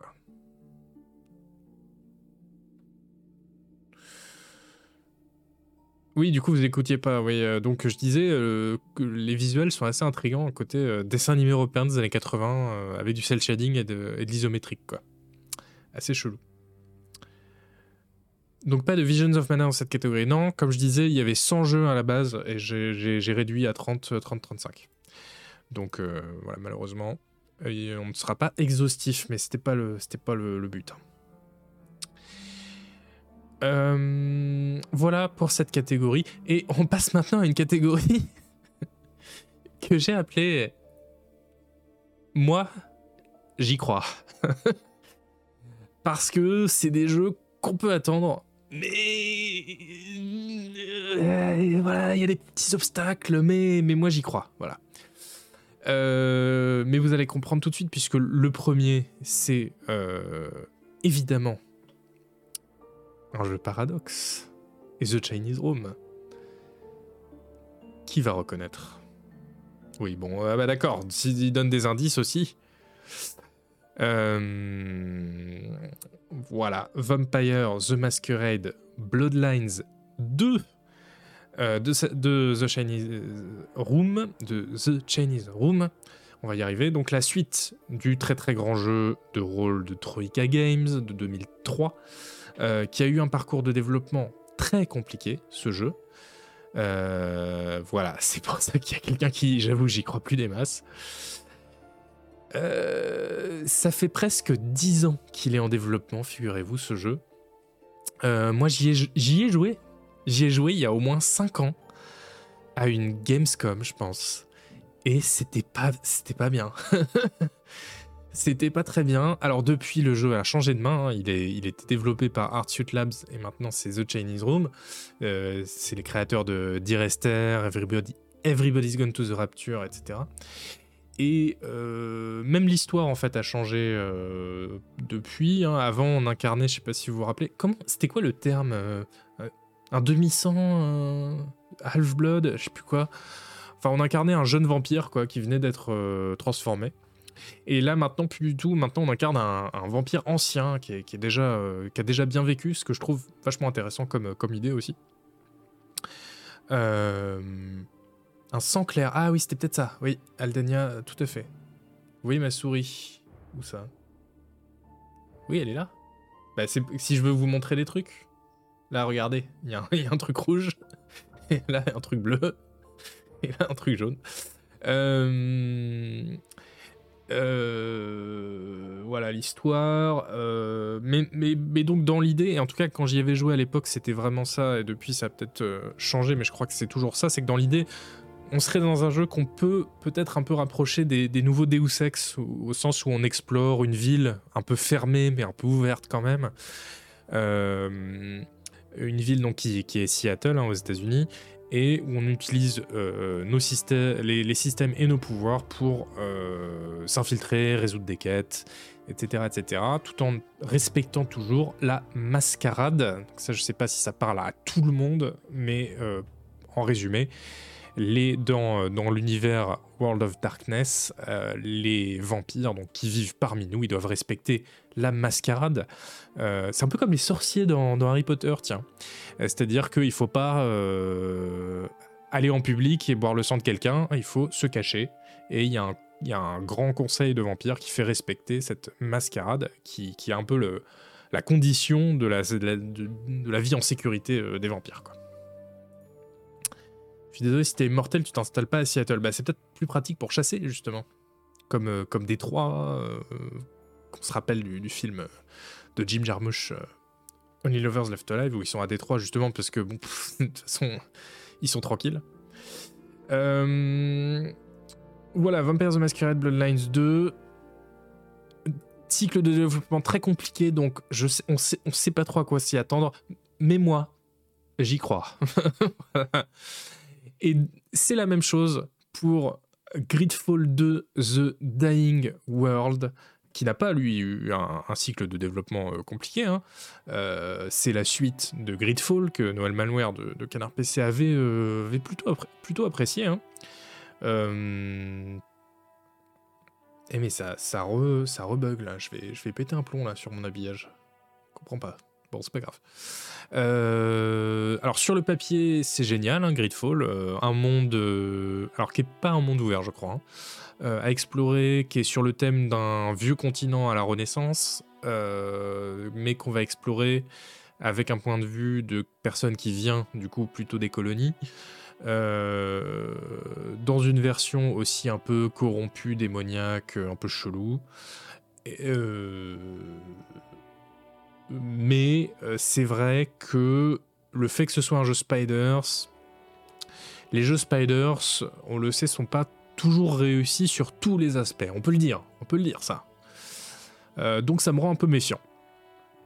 Mais ils disent quand même, euh, chacun de vos choix a un impact sur votre aventure, la diplomatie, la manipulation, l'infiltration, tout comme le combat sont autant de solutions pour parvenir à vos fins. Donc, moi, j'y crois. Euh, tout comme je crois à ah, cette musique, évidemment, attendez. Oh là là, mais oui.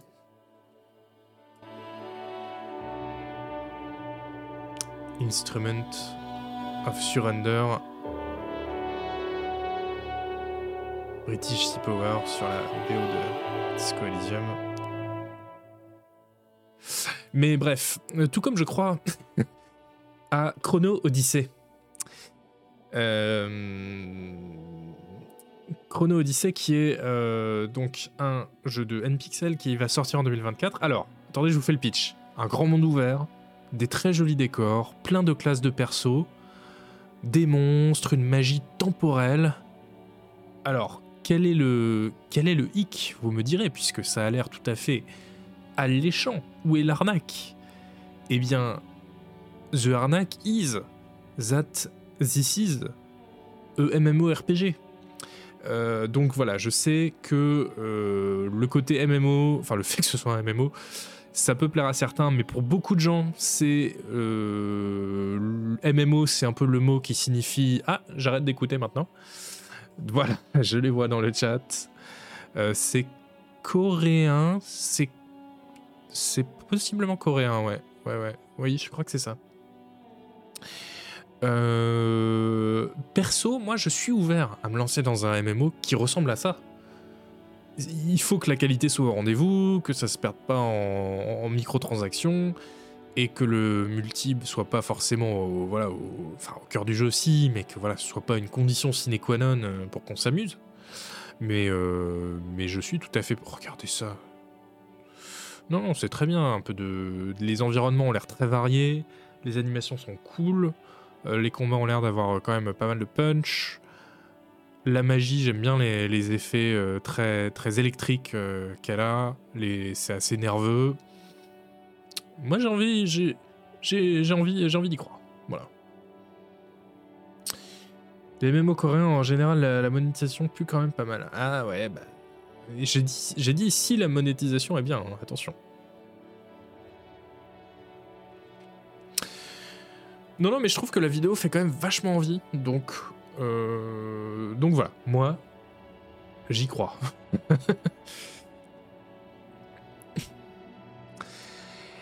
Et c'est la même chose, le même degré d'espoir. Pour, alors là, je sais que je vais devoir vous convaincre un peu plus, encore un peu plus. Euh, c'est Urban Strife, Urban Strife de White Point Games. Alors eux, ils visent 2024, c'est pas, c'est pas euh, sûr à 100% que ça sortira en 2024. Et c'est le prochain grand jeu de survie à l'apocalypse zombie. Euh, alors vous me direz, il existe déjà Project Zomboid, donc qui a déjà tout ce qu'on peut espérer d'un jeu comme ça. Et c'est vrai, C'était quoi le titre du dernier? C'était Chrono Odyssey. Je l'ai peut-être pas dit, ouais. Chrono Odyssey. Euh, voilà, il y a déjà Project Zombie qui a, tout ce qu'on attend d'un simulateur de, survie à l'apocalypse zombie, mais Urban Strife sera sans doute quand même un peu plus accessible que Project Zomboid, qui euh, ne l'est pas du tout, hein, Project Zomboid, et euh, tout en restant très complet, puisque vous avez vu, le jeu a l'air quand même assez assez varié, avec pas mal de systèmes différents. Alors, c'est pas dans la vidéo, mais voilà. Il y a un screenshot sur la page Steam du menu qui liste toutes les améliorations qu'on peut apporter à notre abri. Alors, il y a le collecteur de pluie, la radio, la, la, clinique, l'établi, la prison, la cuisine, les toilettes, le bar, la ferme à rongeurs. Euh, euh, la, porte de, de, le portail euh, avec un bus blindé enfin voilà ça ça, me rend assez enthousiaste je me dis ouais j'ai envie de survivre dans un monde comme ça ça me rappelle aussi ah merde j'ai un trou de mémoire euh... Ah mince, le jeu de Con Artist Games que je recommande tout le temps, le de zombies, euh, qui est très très cool. Euh, bon, vous l'aurez peut-être euh, dans le chat, mais c'est plus orienté action, ça, pour le coup.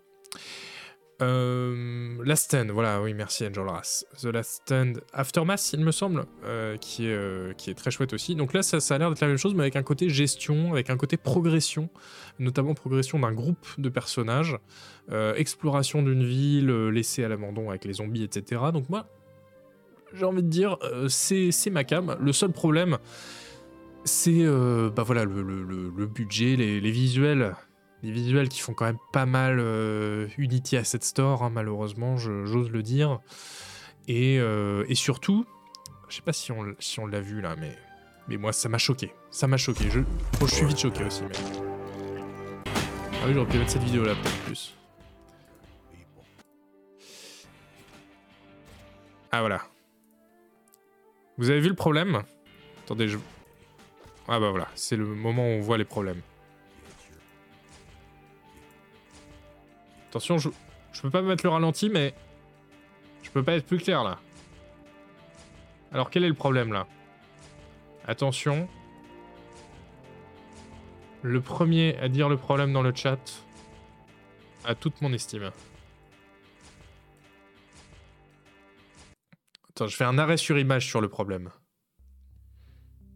Ça touche pas. Si, si, si. Voilà, tonton Yo-Yo qui me connaît comme personne, Fougnon aussi. Euh, les, chiffres, mais qu'est-ce que c'est que cette histoire? Mais qui a besoin de lancer un jeu et de se dire non, dans mon jeu, quand une balle arrive dans la tête de quelqu'un, il faut qu'il y ait moins 227 qui apparaissent à l'écran. Mais non Mais n'importe quoi c'est, comme dans. Je crois que dans Assassin's Creed Odyssey, par défaut, c'est comme ça, mais. Mais quelle idée mais regardez comment ça retire tout, euh, tout le côté cool de la scène. Le, snipe au fusil. Au... Enfin voilà, même les fusillades. Enfin, je sais pas. Moins 66. Mais non, laisse. Il, meurt en plus. Laisse-moi voir l'animation. L'animation qui est très bien en plus. Enfin bref. Ça pourrait un peu la DA, oui. Bah, J'espère que ce sera une option. Hein. Tu peux pas laisser ça dans ton jeu et que ce soit pas une option. Ce serait criminel. Mais euh, non, c'est un vrai problème. Mais bon, je sais que c'est ma petite marotte. Le mist, ça va, mais le chiffre de dégâts. De toute façon, on n'a pas besoin de voir les points de vie des adversaires, mais bon, ça c'est encore, c'est un autre débat. Je sais que je suis potentiellement en minorité ici, euh, mais tout de même. Et pas de chiffre dans Fallout 1 et 2, bah pas au-dessus des adversaires. C'est ça le problème. Hein. Si, ça, apparaît en, bas, dans une petite boîte en bas à droite de l'écran, moi, il n'y a pas de problème. Voilà, dans un log, euh, pas de souci, bien sûr. Euh, voilà, mais à part ça, moi, j'y crois. Urban Strife, j'ai envie de croire que ce sera un très chouette euh, jeu d'exploration dans une apocalypse zombie. Et si vous avez trouvé ça moche, vous n'allez pas non plus aimer le prochain jeu que moi, là pour le coup, moi je trouve vraiment très moche.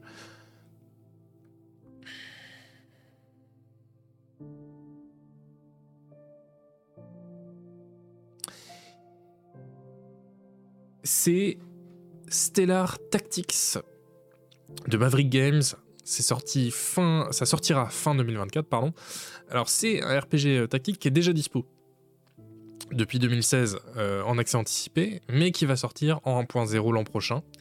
Et c'est un genre de XCOM-like. Alors, alors attention, là vous avez vu, il y a des chiffres aussi. Mais quelle est la, quelle est la différence?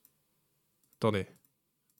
Puisqu'on est parti en mode euh, contrôle surprise, hein, on, va, on va le faire jusqu'au bout. Quelle est la différence dans ce combat-là? Qui fait que c'est ok d'avoir des chiffres au-dessus de, au du personnage? Ça, ça se voit peut-être pas d'ailleurs. Eh ben oui, Veneur le Motu, tout à fait, c'est du tour par tour. Donc là, c'est ok, bien sûr. C'est pas idéal. L'idéal, ce serait peut-être une barre de vie s'il faut vraiment afficher quelque chose. Mais, euh, bien sûr, c'est beaucoup moins dérangeant dans le cadre d'un tour par tour. Euh, bon, bah, bref, petite, euh, c'est une petite parenthèse.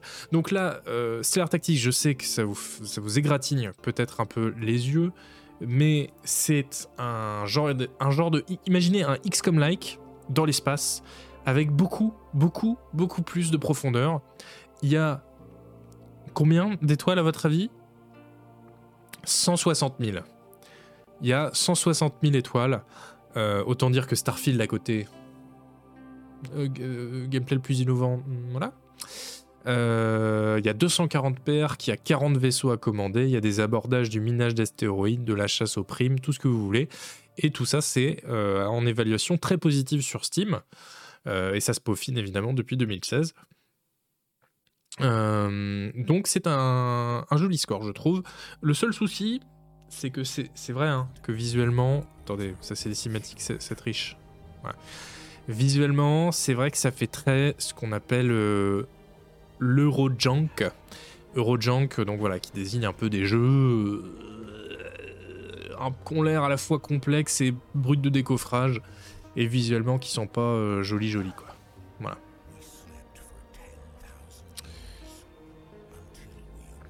Ah, Todd Howard, il ferme bien sa boîte, sa boîte à camembert, j'ai l'impression. Hein. Il la ramène pas dans le chat, la Todd Howard, en tout cas. Donc, euh, on va dire, il est parti se rhabiller, là, peut-être.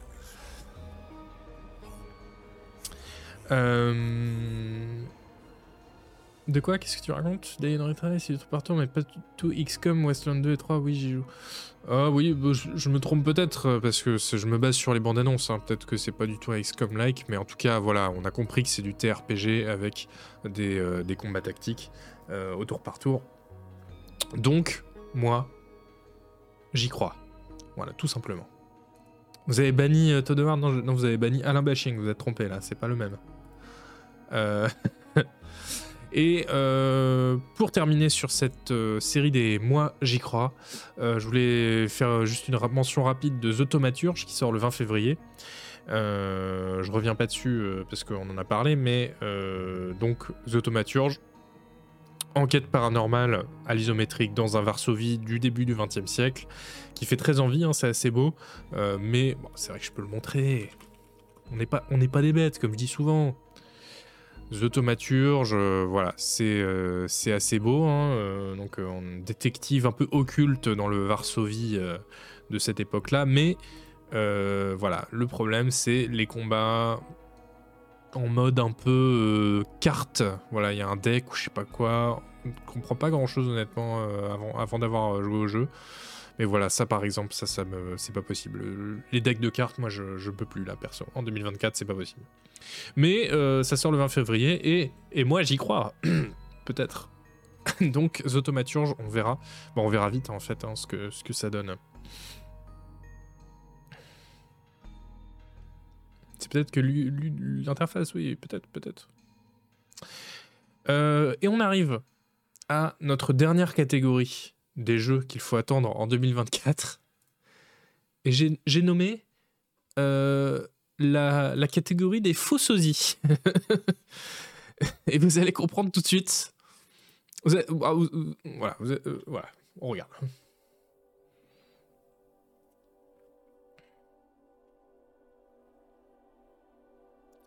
All over the city. Inside the New Berlin Wall. The corporations control everything. The elites live in luxury. Rebels try to destroy it all. And the rest just fights to survive. The nightmares keep getting worse. Terrifying dreams become reality. The police chief has been murdered. I'm Special Investigator Nolan. I have to track down his daughter Natalie. She saw what happened. Vous comprenez le concept Whatever she knows must be big. A journey to save her. I hope I'm not too late. Whoever's responsible doesn't want this to be solved. I'm being followed, targeted. The truth is always a threat when corruption is in control. Ah, je Maybe l'ai I toujours can pas stop dans le this city chat, from c'est falling peut-être into c'est peut-être chaos. que moi, hein, mais vous- je pense que c'est parce que vous avez pas vu encore.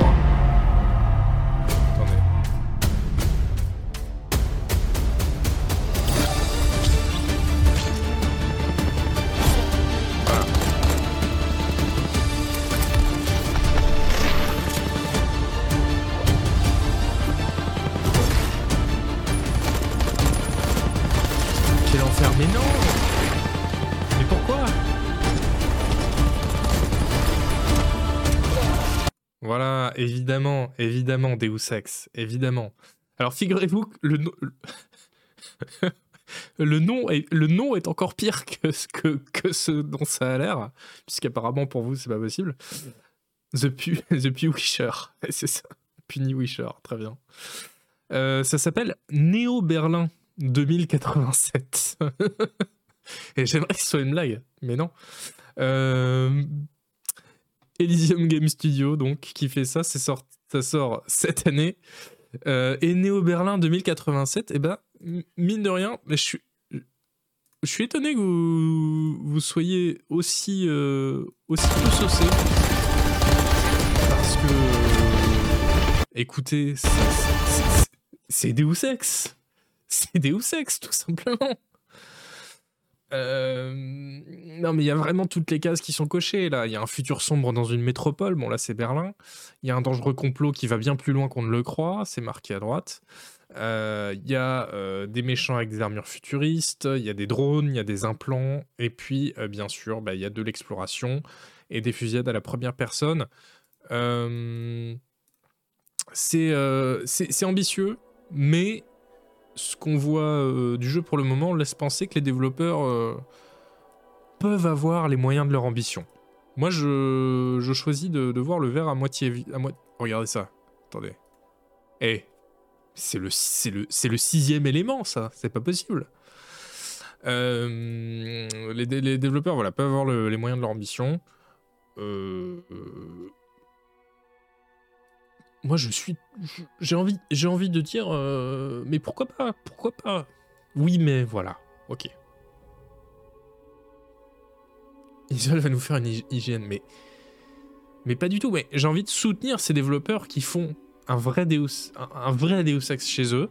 Je leur dis, oui, allez-y les gars, on vous soutient, on vous regarde, on est debout là, avec vous. Euh... Ah non, mais vous êtes, vous, vous êtes aigris dans le chat. Attention, je vais remettre la bande-annonce de, de- du jeu League of Legends. hein. Attention. Non, mais par contre, le titre, c'est pas possible. Un Néo Berlin 2087, là, c'est. Non, c'est pas possible. On est d'accord. Euh, mais vous comprenez le coup du faux sosie. Le mot faux est important quand même. Et c'est peut-être un peu pour, euh, pour troller sur les bords que j'ai mis dans cette catégorie ce jeu-ci. On peut son même.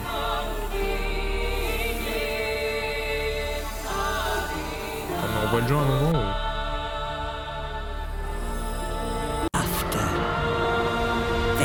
like Sparta.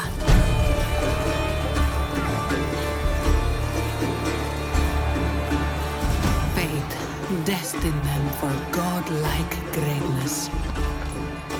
Oui, vous l'avez. Vous l'avez. C'est effectivement. Je regarde si on voit le jeu, mais non, à aucun moment on voit le jeu. C'est génial. Euh, c'est Titan Quest 2, le faux Diablo, évidemment. bon, ne vous vexez pas. hein, On sait que c'est pas pas une tare. hein, C'est normal que beaucoup de hack and slash, euh, comme les Sacred par exemple, euh, ont, ont couru après Diablo. C'est pas un problème. Euh, et c'est vrai, en plus, que Titan Quest a une, vraie personnalité et euh, des, vraies choses à apporter. on pense notamment voilà, à la, thématique antique, au fait que ça laissait quand même une, et ça laissera toujours une énorme place à l'exploration. Les maps étaient beaucoup plus grandes hein, que dans Diablo. Le premier était bien, c'était ma nostalgie. Non, non, le premier Titan Quest était vraiment bien. Enfin, pas, pas jusqu'au bout parce qu'apparemment c'était très long. Je crois que moi j'avais jamais dépassé le premier acte. Mais le premier acte était très, chouette. Et puis un Diablo dans des champs de blé euh, dans la Grèce antique, au soleil, c'était quand même classe. Euh, donc Titan Quest 2 euh, bah, voilà, devrait continuer un peu cette tradition-là, avec aussi des builds assez libres. On nous annonce des classes hybrides et de l'artisanat. Il y a tout un truc avec des ennemis regroupés en factions. Je, j'avoue, j'ai pas tout saisi, euh, mais ça devrait être euh, intéressant pour ça. Merci, madame. Euh, et voilà, un scénar qui nous emmènera assez loin puisqu'on combattra Némésis, la déesse du châtiment. Et oui, ça a l'air bien. Je, sais pas s'il y a des vidéos plus récentes de, gameplay. attendez, on va, chercher en direct. Euh, parce que ça m'étonne que sur Steam, il n'y ait que, l'annonce. Il est. Alors, sur ce YouTube, j'ai un truc de ouf, c'est que je. Ne. quand je fais entrer, il comprend pas. Donc, euh, j'adore. Non, il n'y a pas de. Non, il a pas de gameplay. Tout ça, c'est les screenshots euh, officiels. Ok, bah c'est pas grave. Titan Quest 2, donc, euh, qui, qui euh, voilà qu'on peut attendre, qu'on peut attendre. Tout comme euh, tout comme ce jeu-ci, je vous fais quand même le jeu de deviner, mais honnêtement, attendez, j'ai plein de trucs qui se sont lancés en même temps. Voilà. je vous fais quand même le jeu de deviner, mais honnêtement, là, si vous si vous n'avez pas deviné, faut regarder plus de kétamine.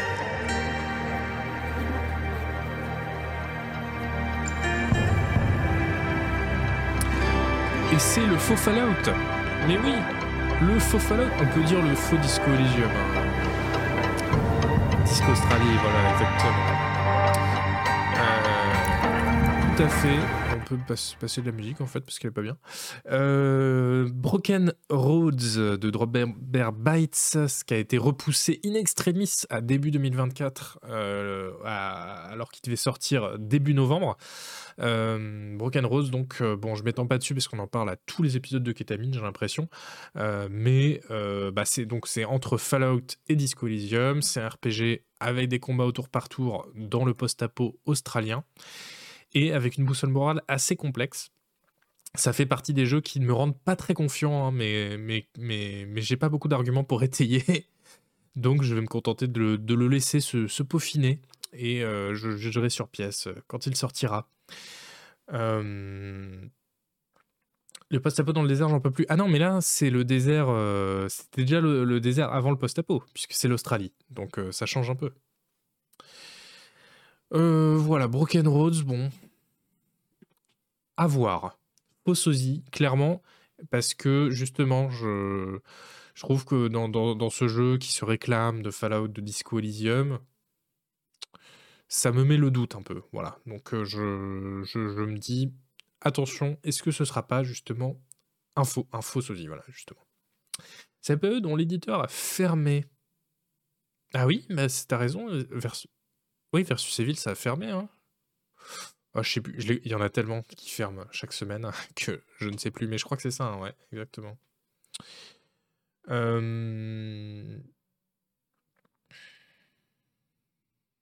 C'est un plus Fallout que Disco. Ouais, bah. Non, euh, enfin. Dans l'alignement, peut-être, il y a des trucs un peu Disco Elysium. Euh, c'est des alignements. Euh, sur des écoles philosophiques, le nihilisme, le machiavélisme. Bon. Ah, ils sont chez, chez Tiny Bill, du coup. Euh, d'accord, ok. Bah voilà.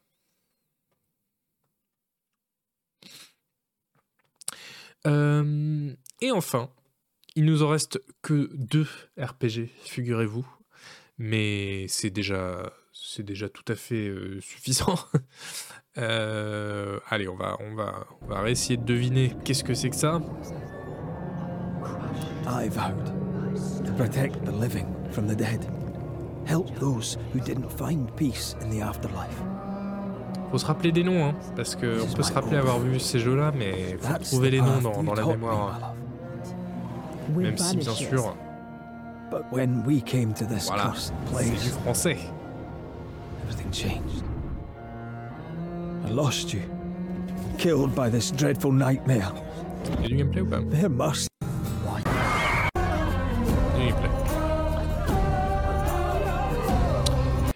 Banishers Ghosts of New Eden, euh, le nouveau Dontnod donc qui sort le 13 février 2024 pour passer une belle Saint-Valentin. Euh, Banishers Ghosts of New Eden. Alors là, c'est pas un faux sosie d'un jeu. Pour moi, j'ai l'impression que c'est presque carrément un, faux RPG. Alors, non, pas euh, à cause euh, des, des développeurs, mais je comprends pas trop en fait le, le concept euh, de jeu euh, qui, euh, bon, bah, qui sort quand même, ça c'est sûr, de la tradition euh, narrative et pacifiste de, de, de, de Dontnod. C'est pas Life is Strange, euh, c'est pas Life is Strange 3, même si ça pourrait. Couple who are experienced. Attendez, hop, on ferme. Euh, mais euh, ils disent que c'est un action RPG, donc voilà, on va voir ce que ça veut dire. Euh, mais pour moi, peut-être vraie action et faux RPG, on, verra.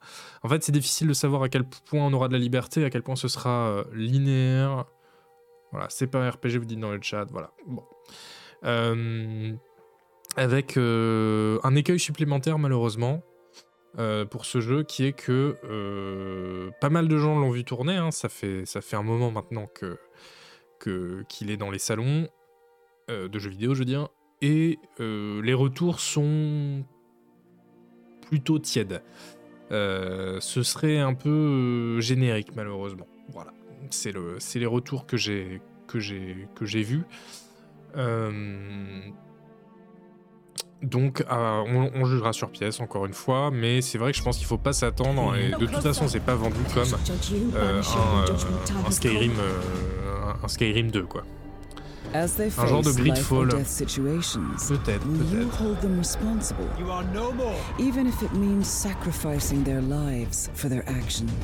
Est-ce que ODR sera à la BO encore?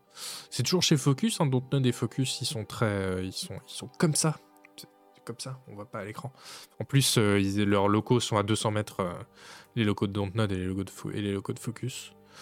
Euh, Je sais pas si c'est ODR à la, à la bande son, ils disent pas, ils disent pas, voilà, ils disent pas c'est qui. Ok, agent 47. Ah bon? Attendez quoi?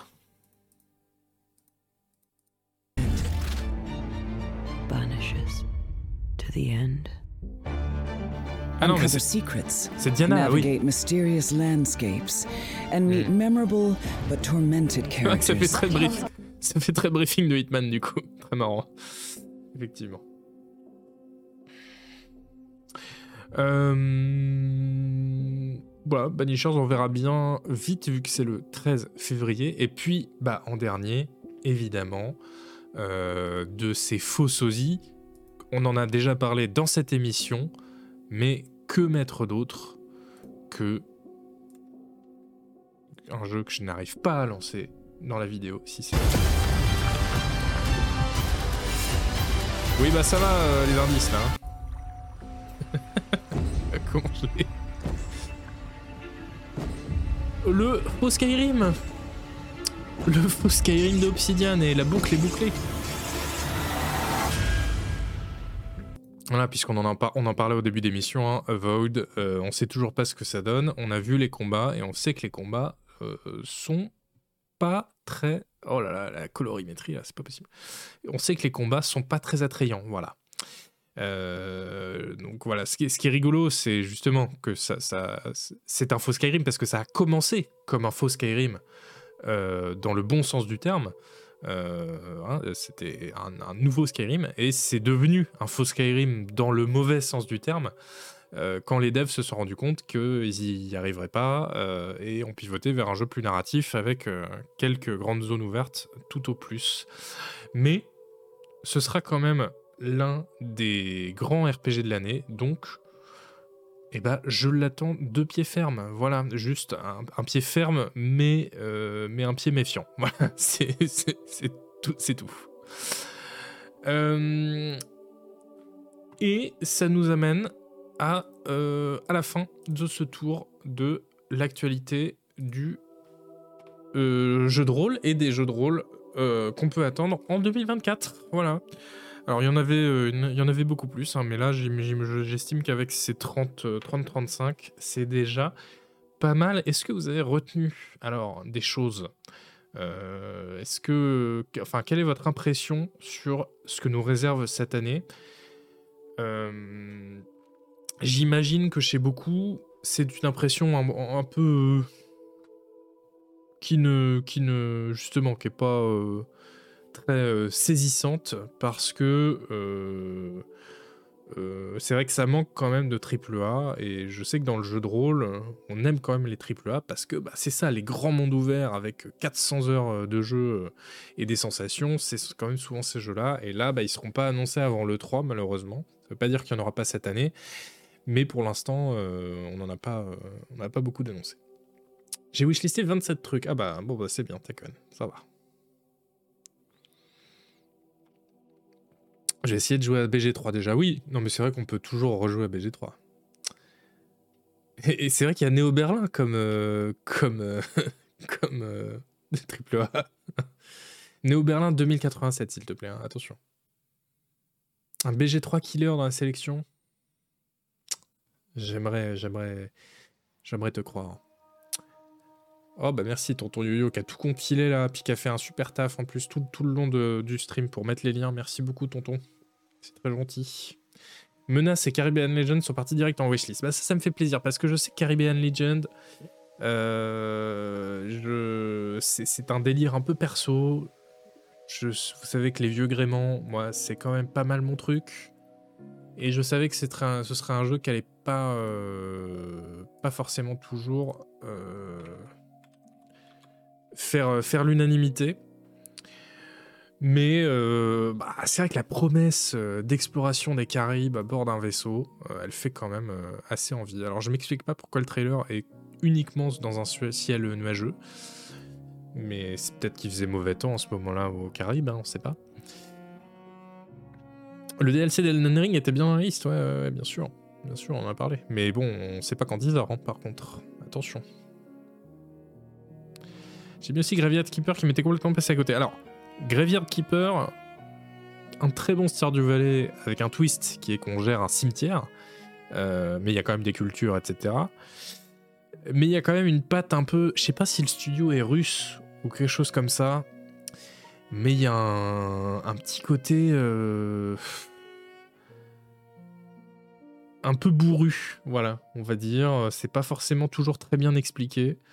Et moi, le jeu m'a perdu à un moment. C'est pas Stardew Valley où la courbe est très très bien faite et euh, ça ne devient jamais trop complexe, mais ça, mais ça devient quand même exigeant. Enfin voilà, c'est Graveyard Keeper, c'est pas tout à fait ça, mais c'est très bien. Il y a beaucoup de contenu, ça, ça vaut vraiment le coup. Ouais.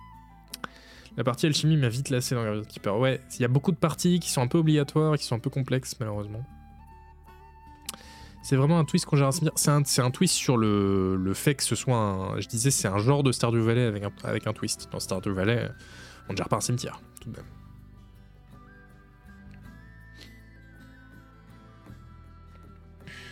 T'as mis Scal dans wishlist Barbarian, c'est cool. Ça c'est cool, ça me... fait plaisir parce que Scal c'est quand même vachement beau là.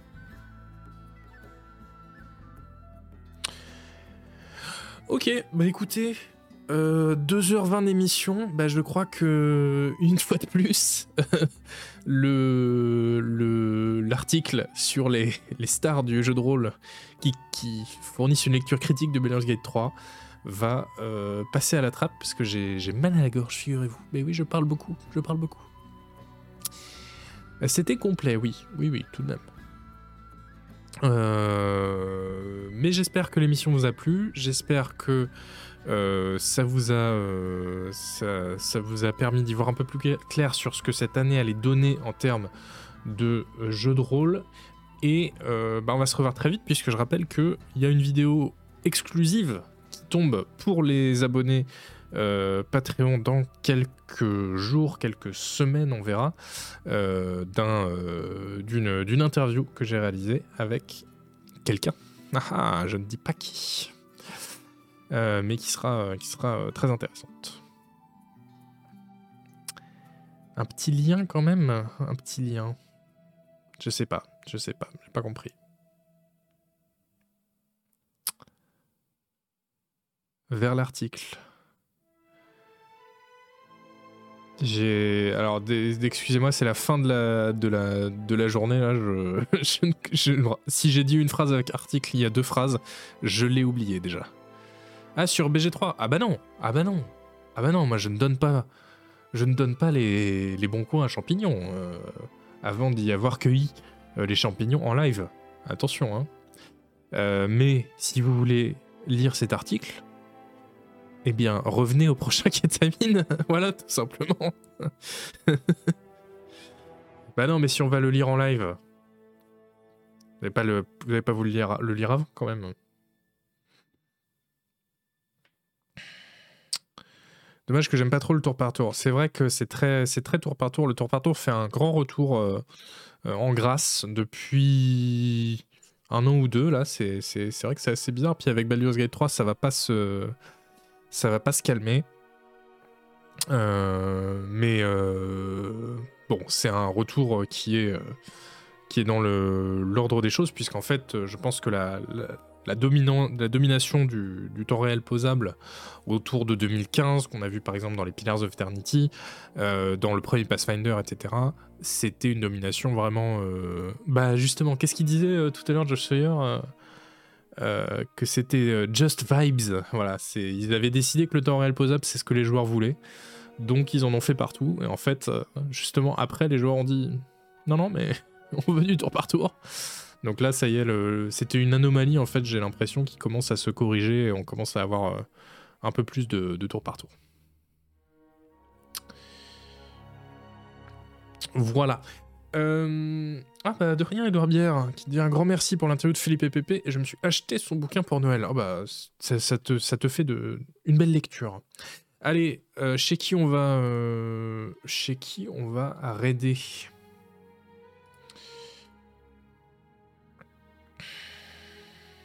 J'arrive pas. Attendez, j'arrive pas à voir qui est connecté. Euh... C'est ça vraiment Il y a personne qui stream là ce vendredi soir, c'est terrible. Ah bah il y a Mary, bah on va, on va aller chez Mary, bien sûr. On va aller chez, chez Mary qui fait du Cyberpunk 2077. Elle devrait plutôt faire du Néo Berlin 2087 si vous voulez mon avis, mais bon, chacun euh, ses, ses problèmes je vais dire. Hein, voilà, tout simplement. Elle démarre le DLC. Bah bravo, le DLC qui vient de passer les 5 millions de ventes, je l'ai dit tout à l'heure, on en a parlé. Et bah c'est très bien, vous allez pouvoir voir ce DLC de Cyberpunk en vrai DLC qui est euh, très chouette apparemment. Euh, merci beaucoup d'avoir été euh, avec moi pendant ce stream. Merci infiniment et je vous revois en replay, je vous revois sur le Patreon, je vous revois au prochain Ketamine. Bref, je vous revois bientôt. Des bisous. Ah non, attendez, je dois annuler le raid parce que j'oublie toujours qu'il faut que je mette le générique de fin je le laisse tourner un peu pour que la liste des Patreons, c'est ce n'est que justice, euh, tourne un peu. Et ensuite, on raidera Mary. Donc vous pouvez rester encore un tout petit peu. voilà. Allez, euh, je vous dis à la prochaine. Salut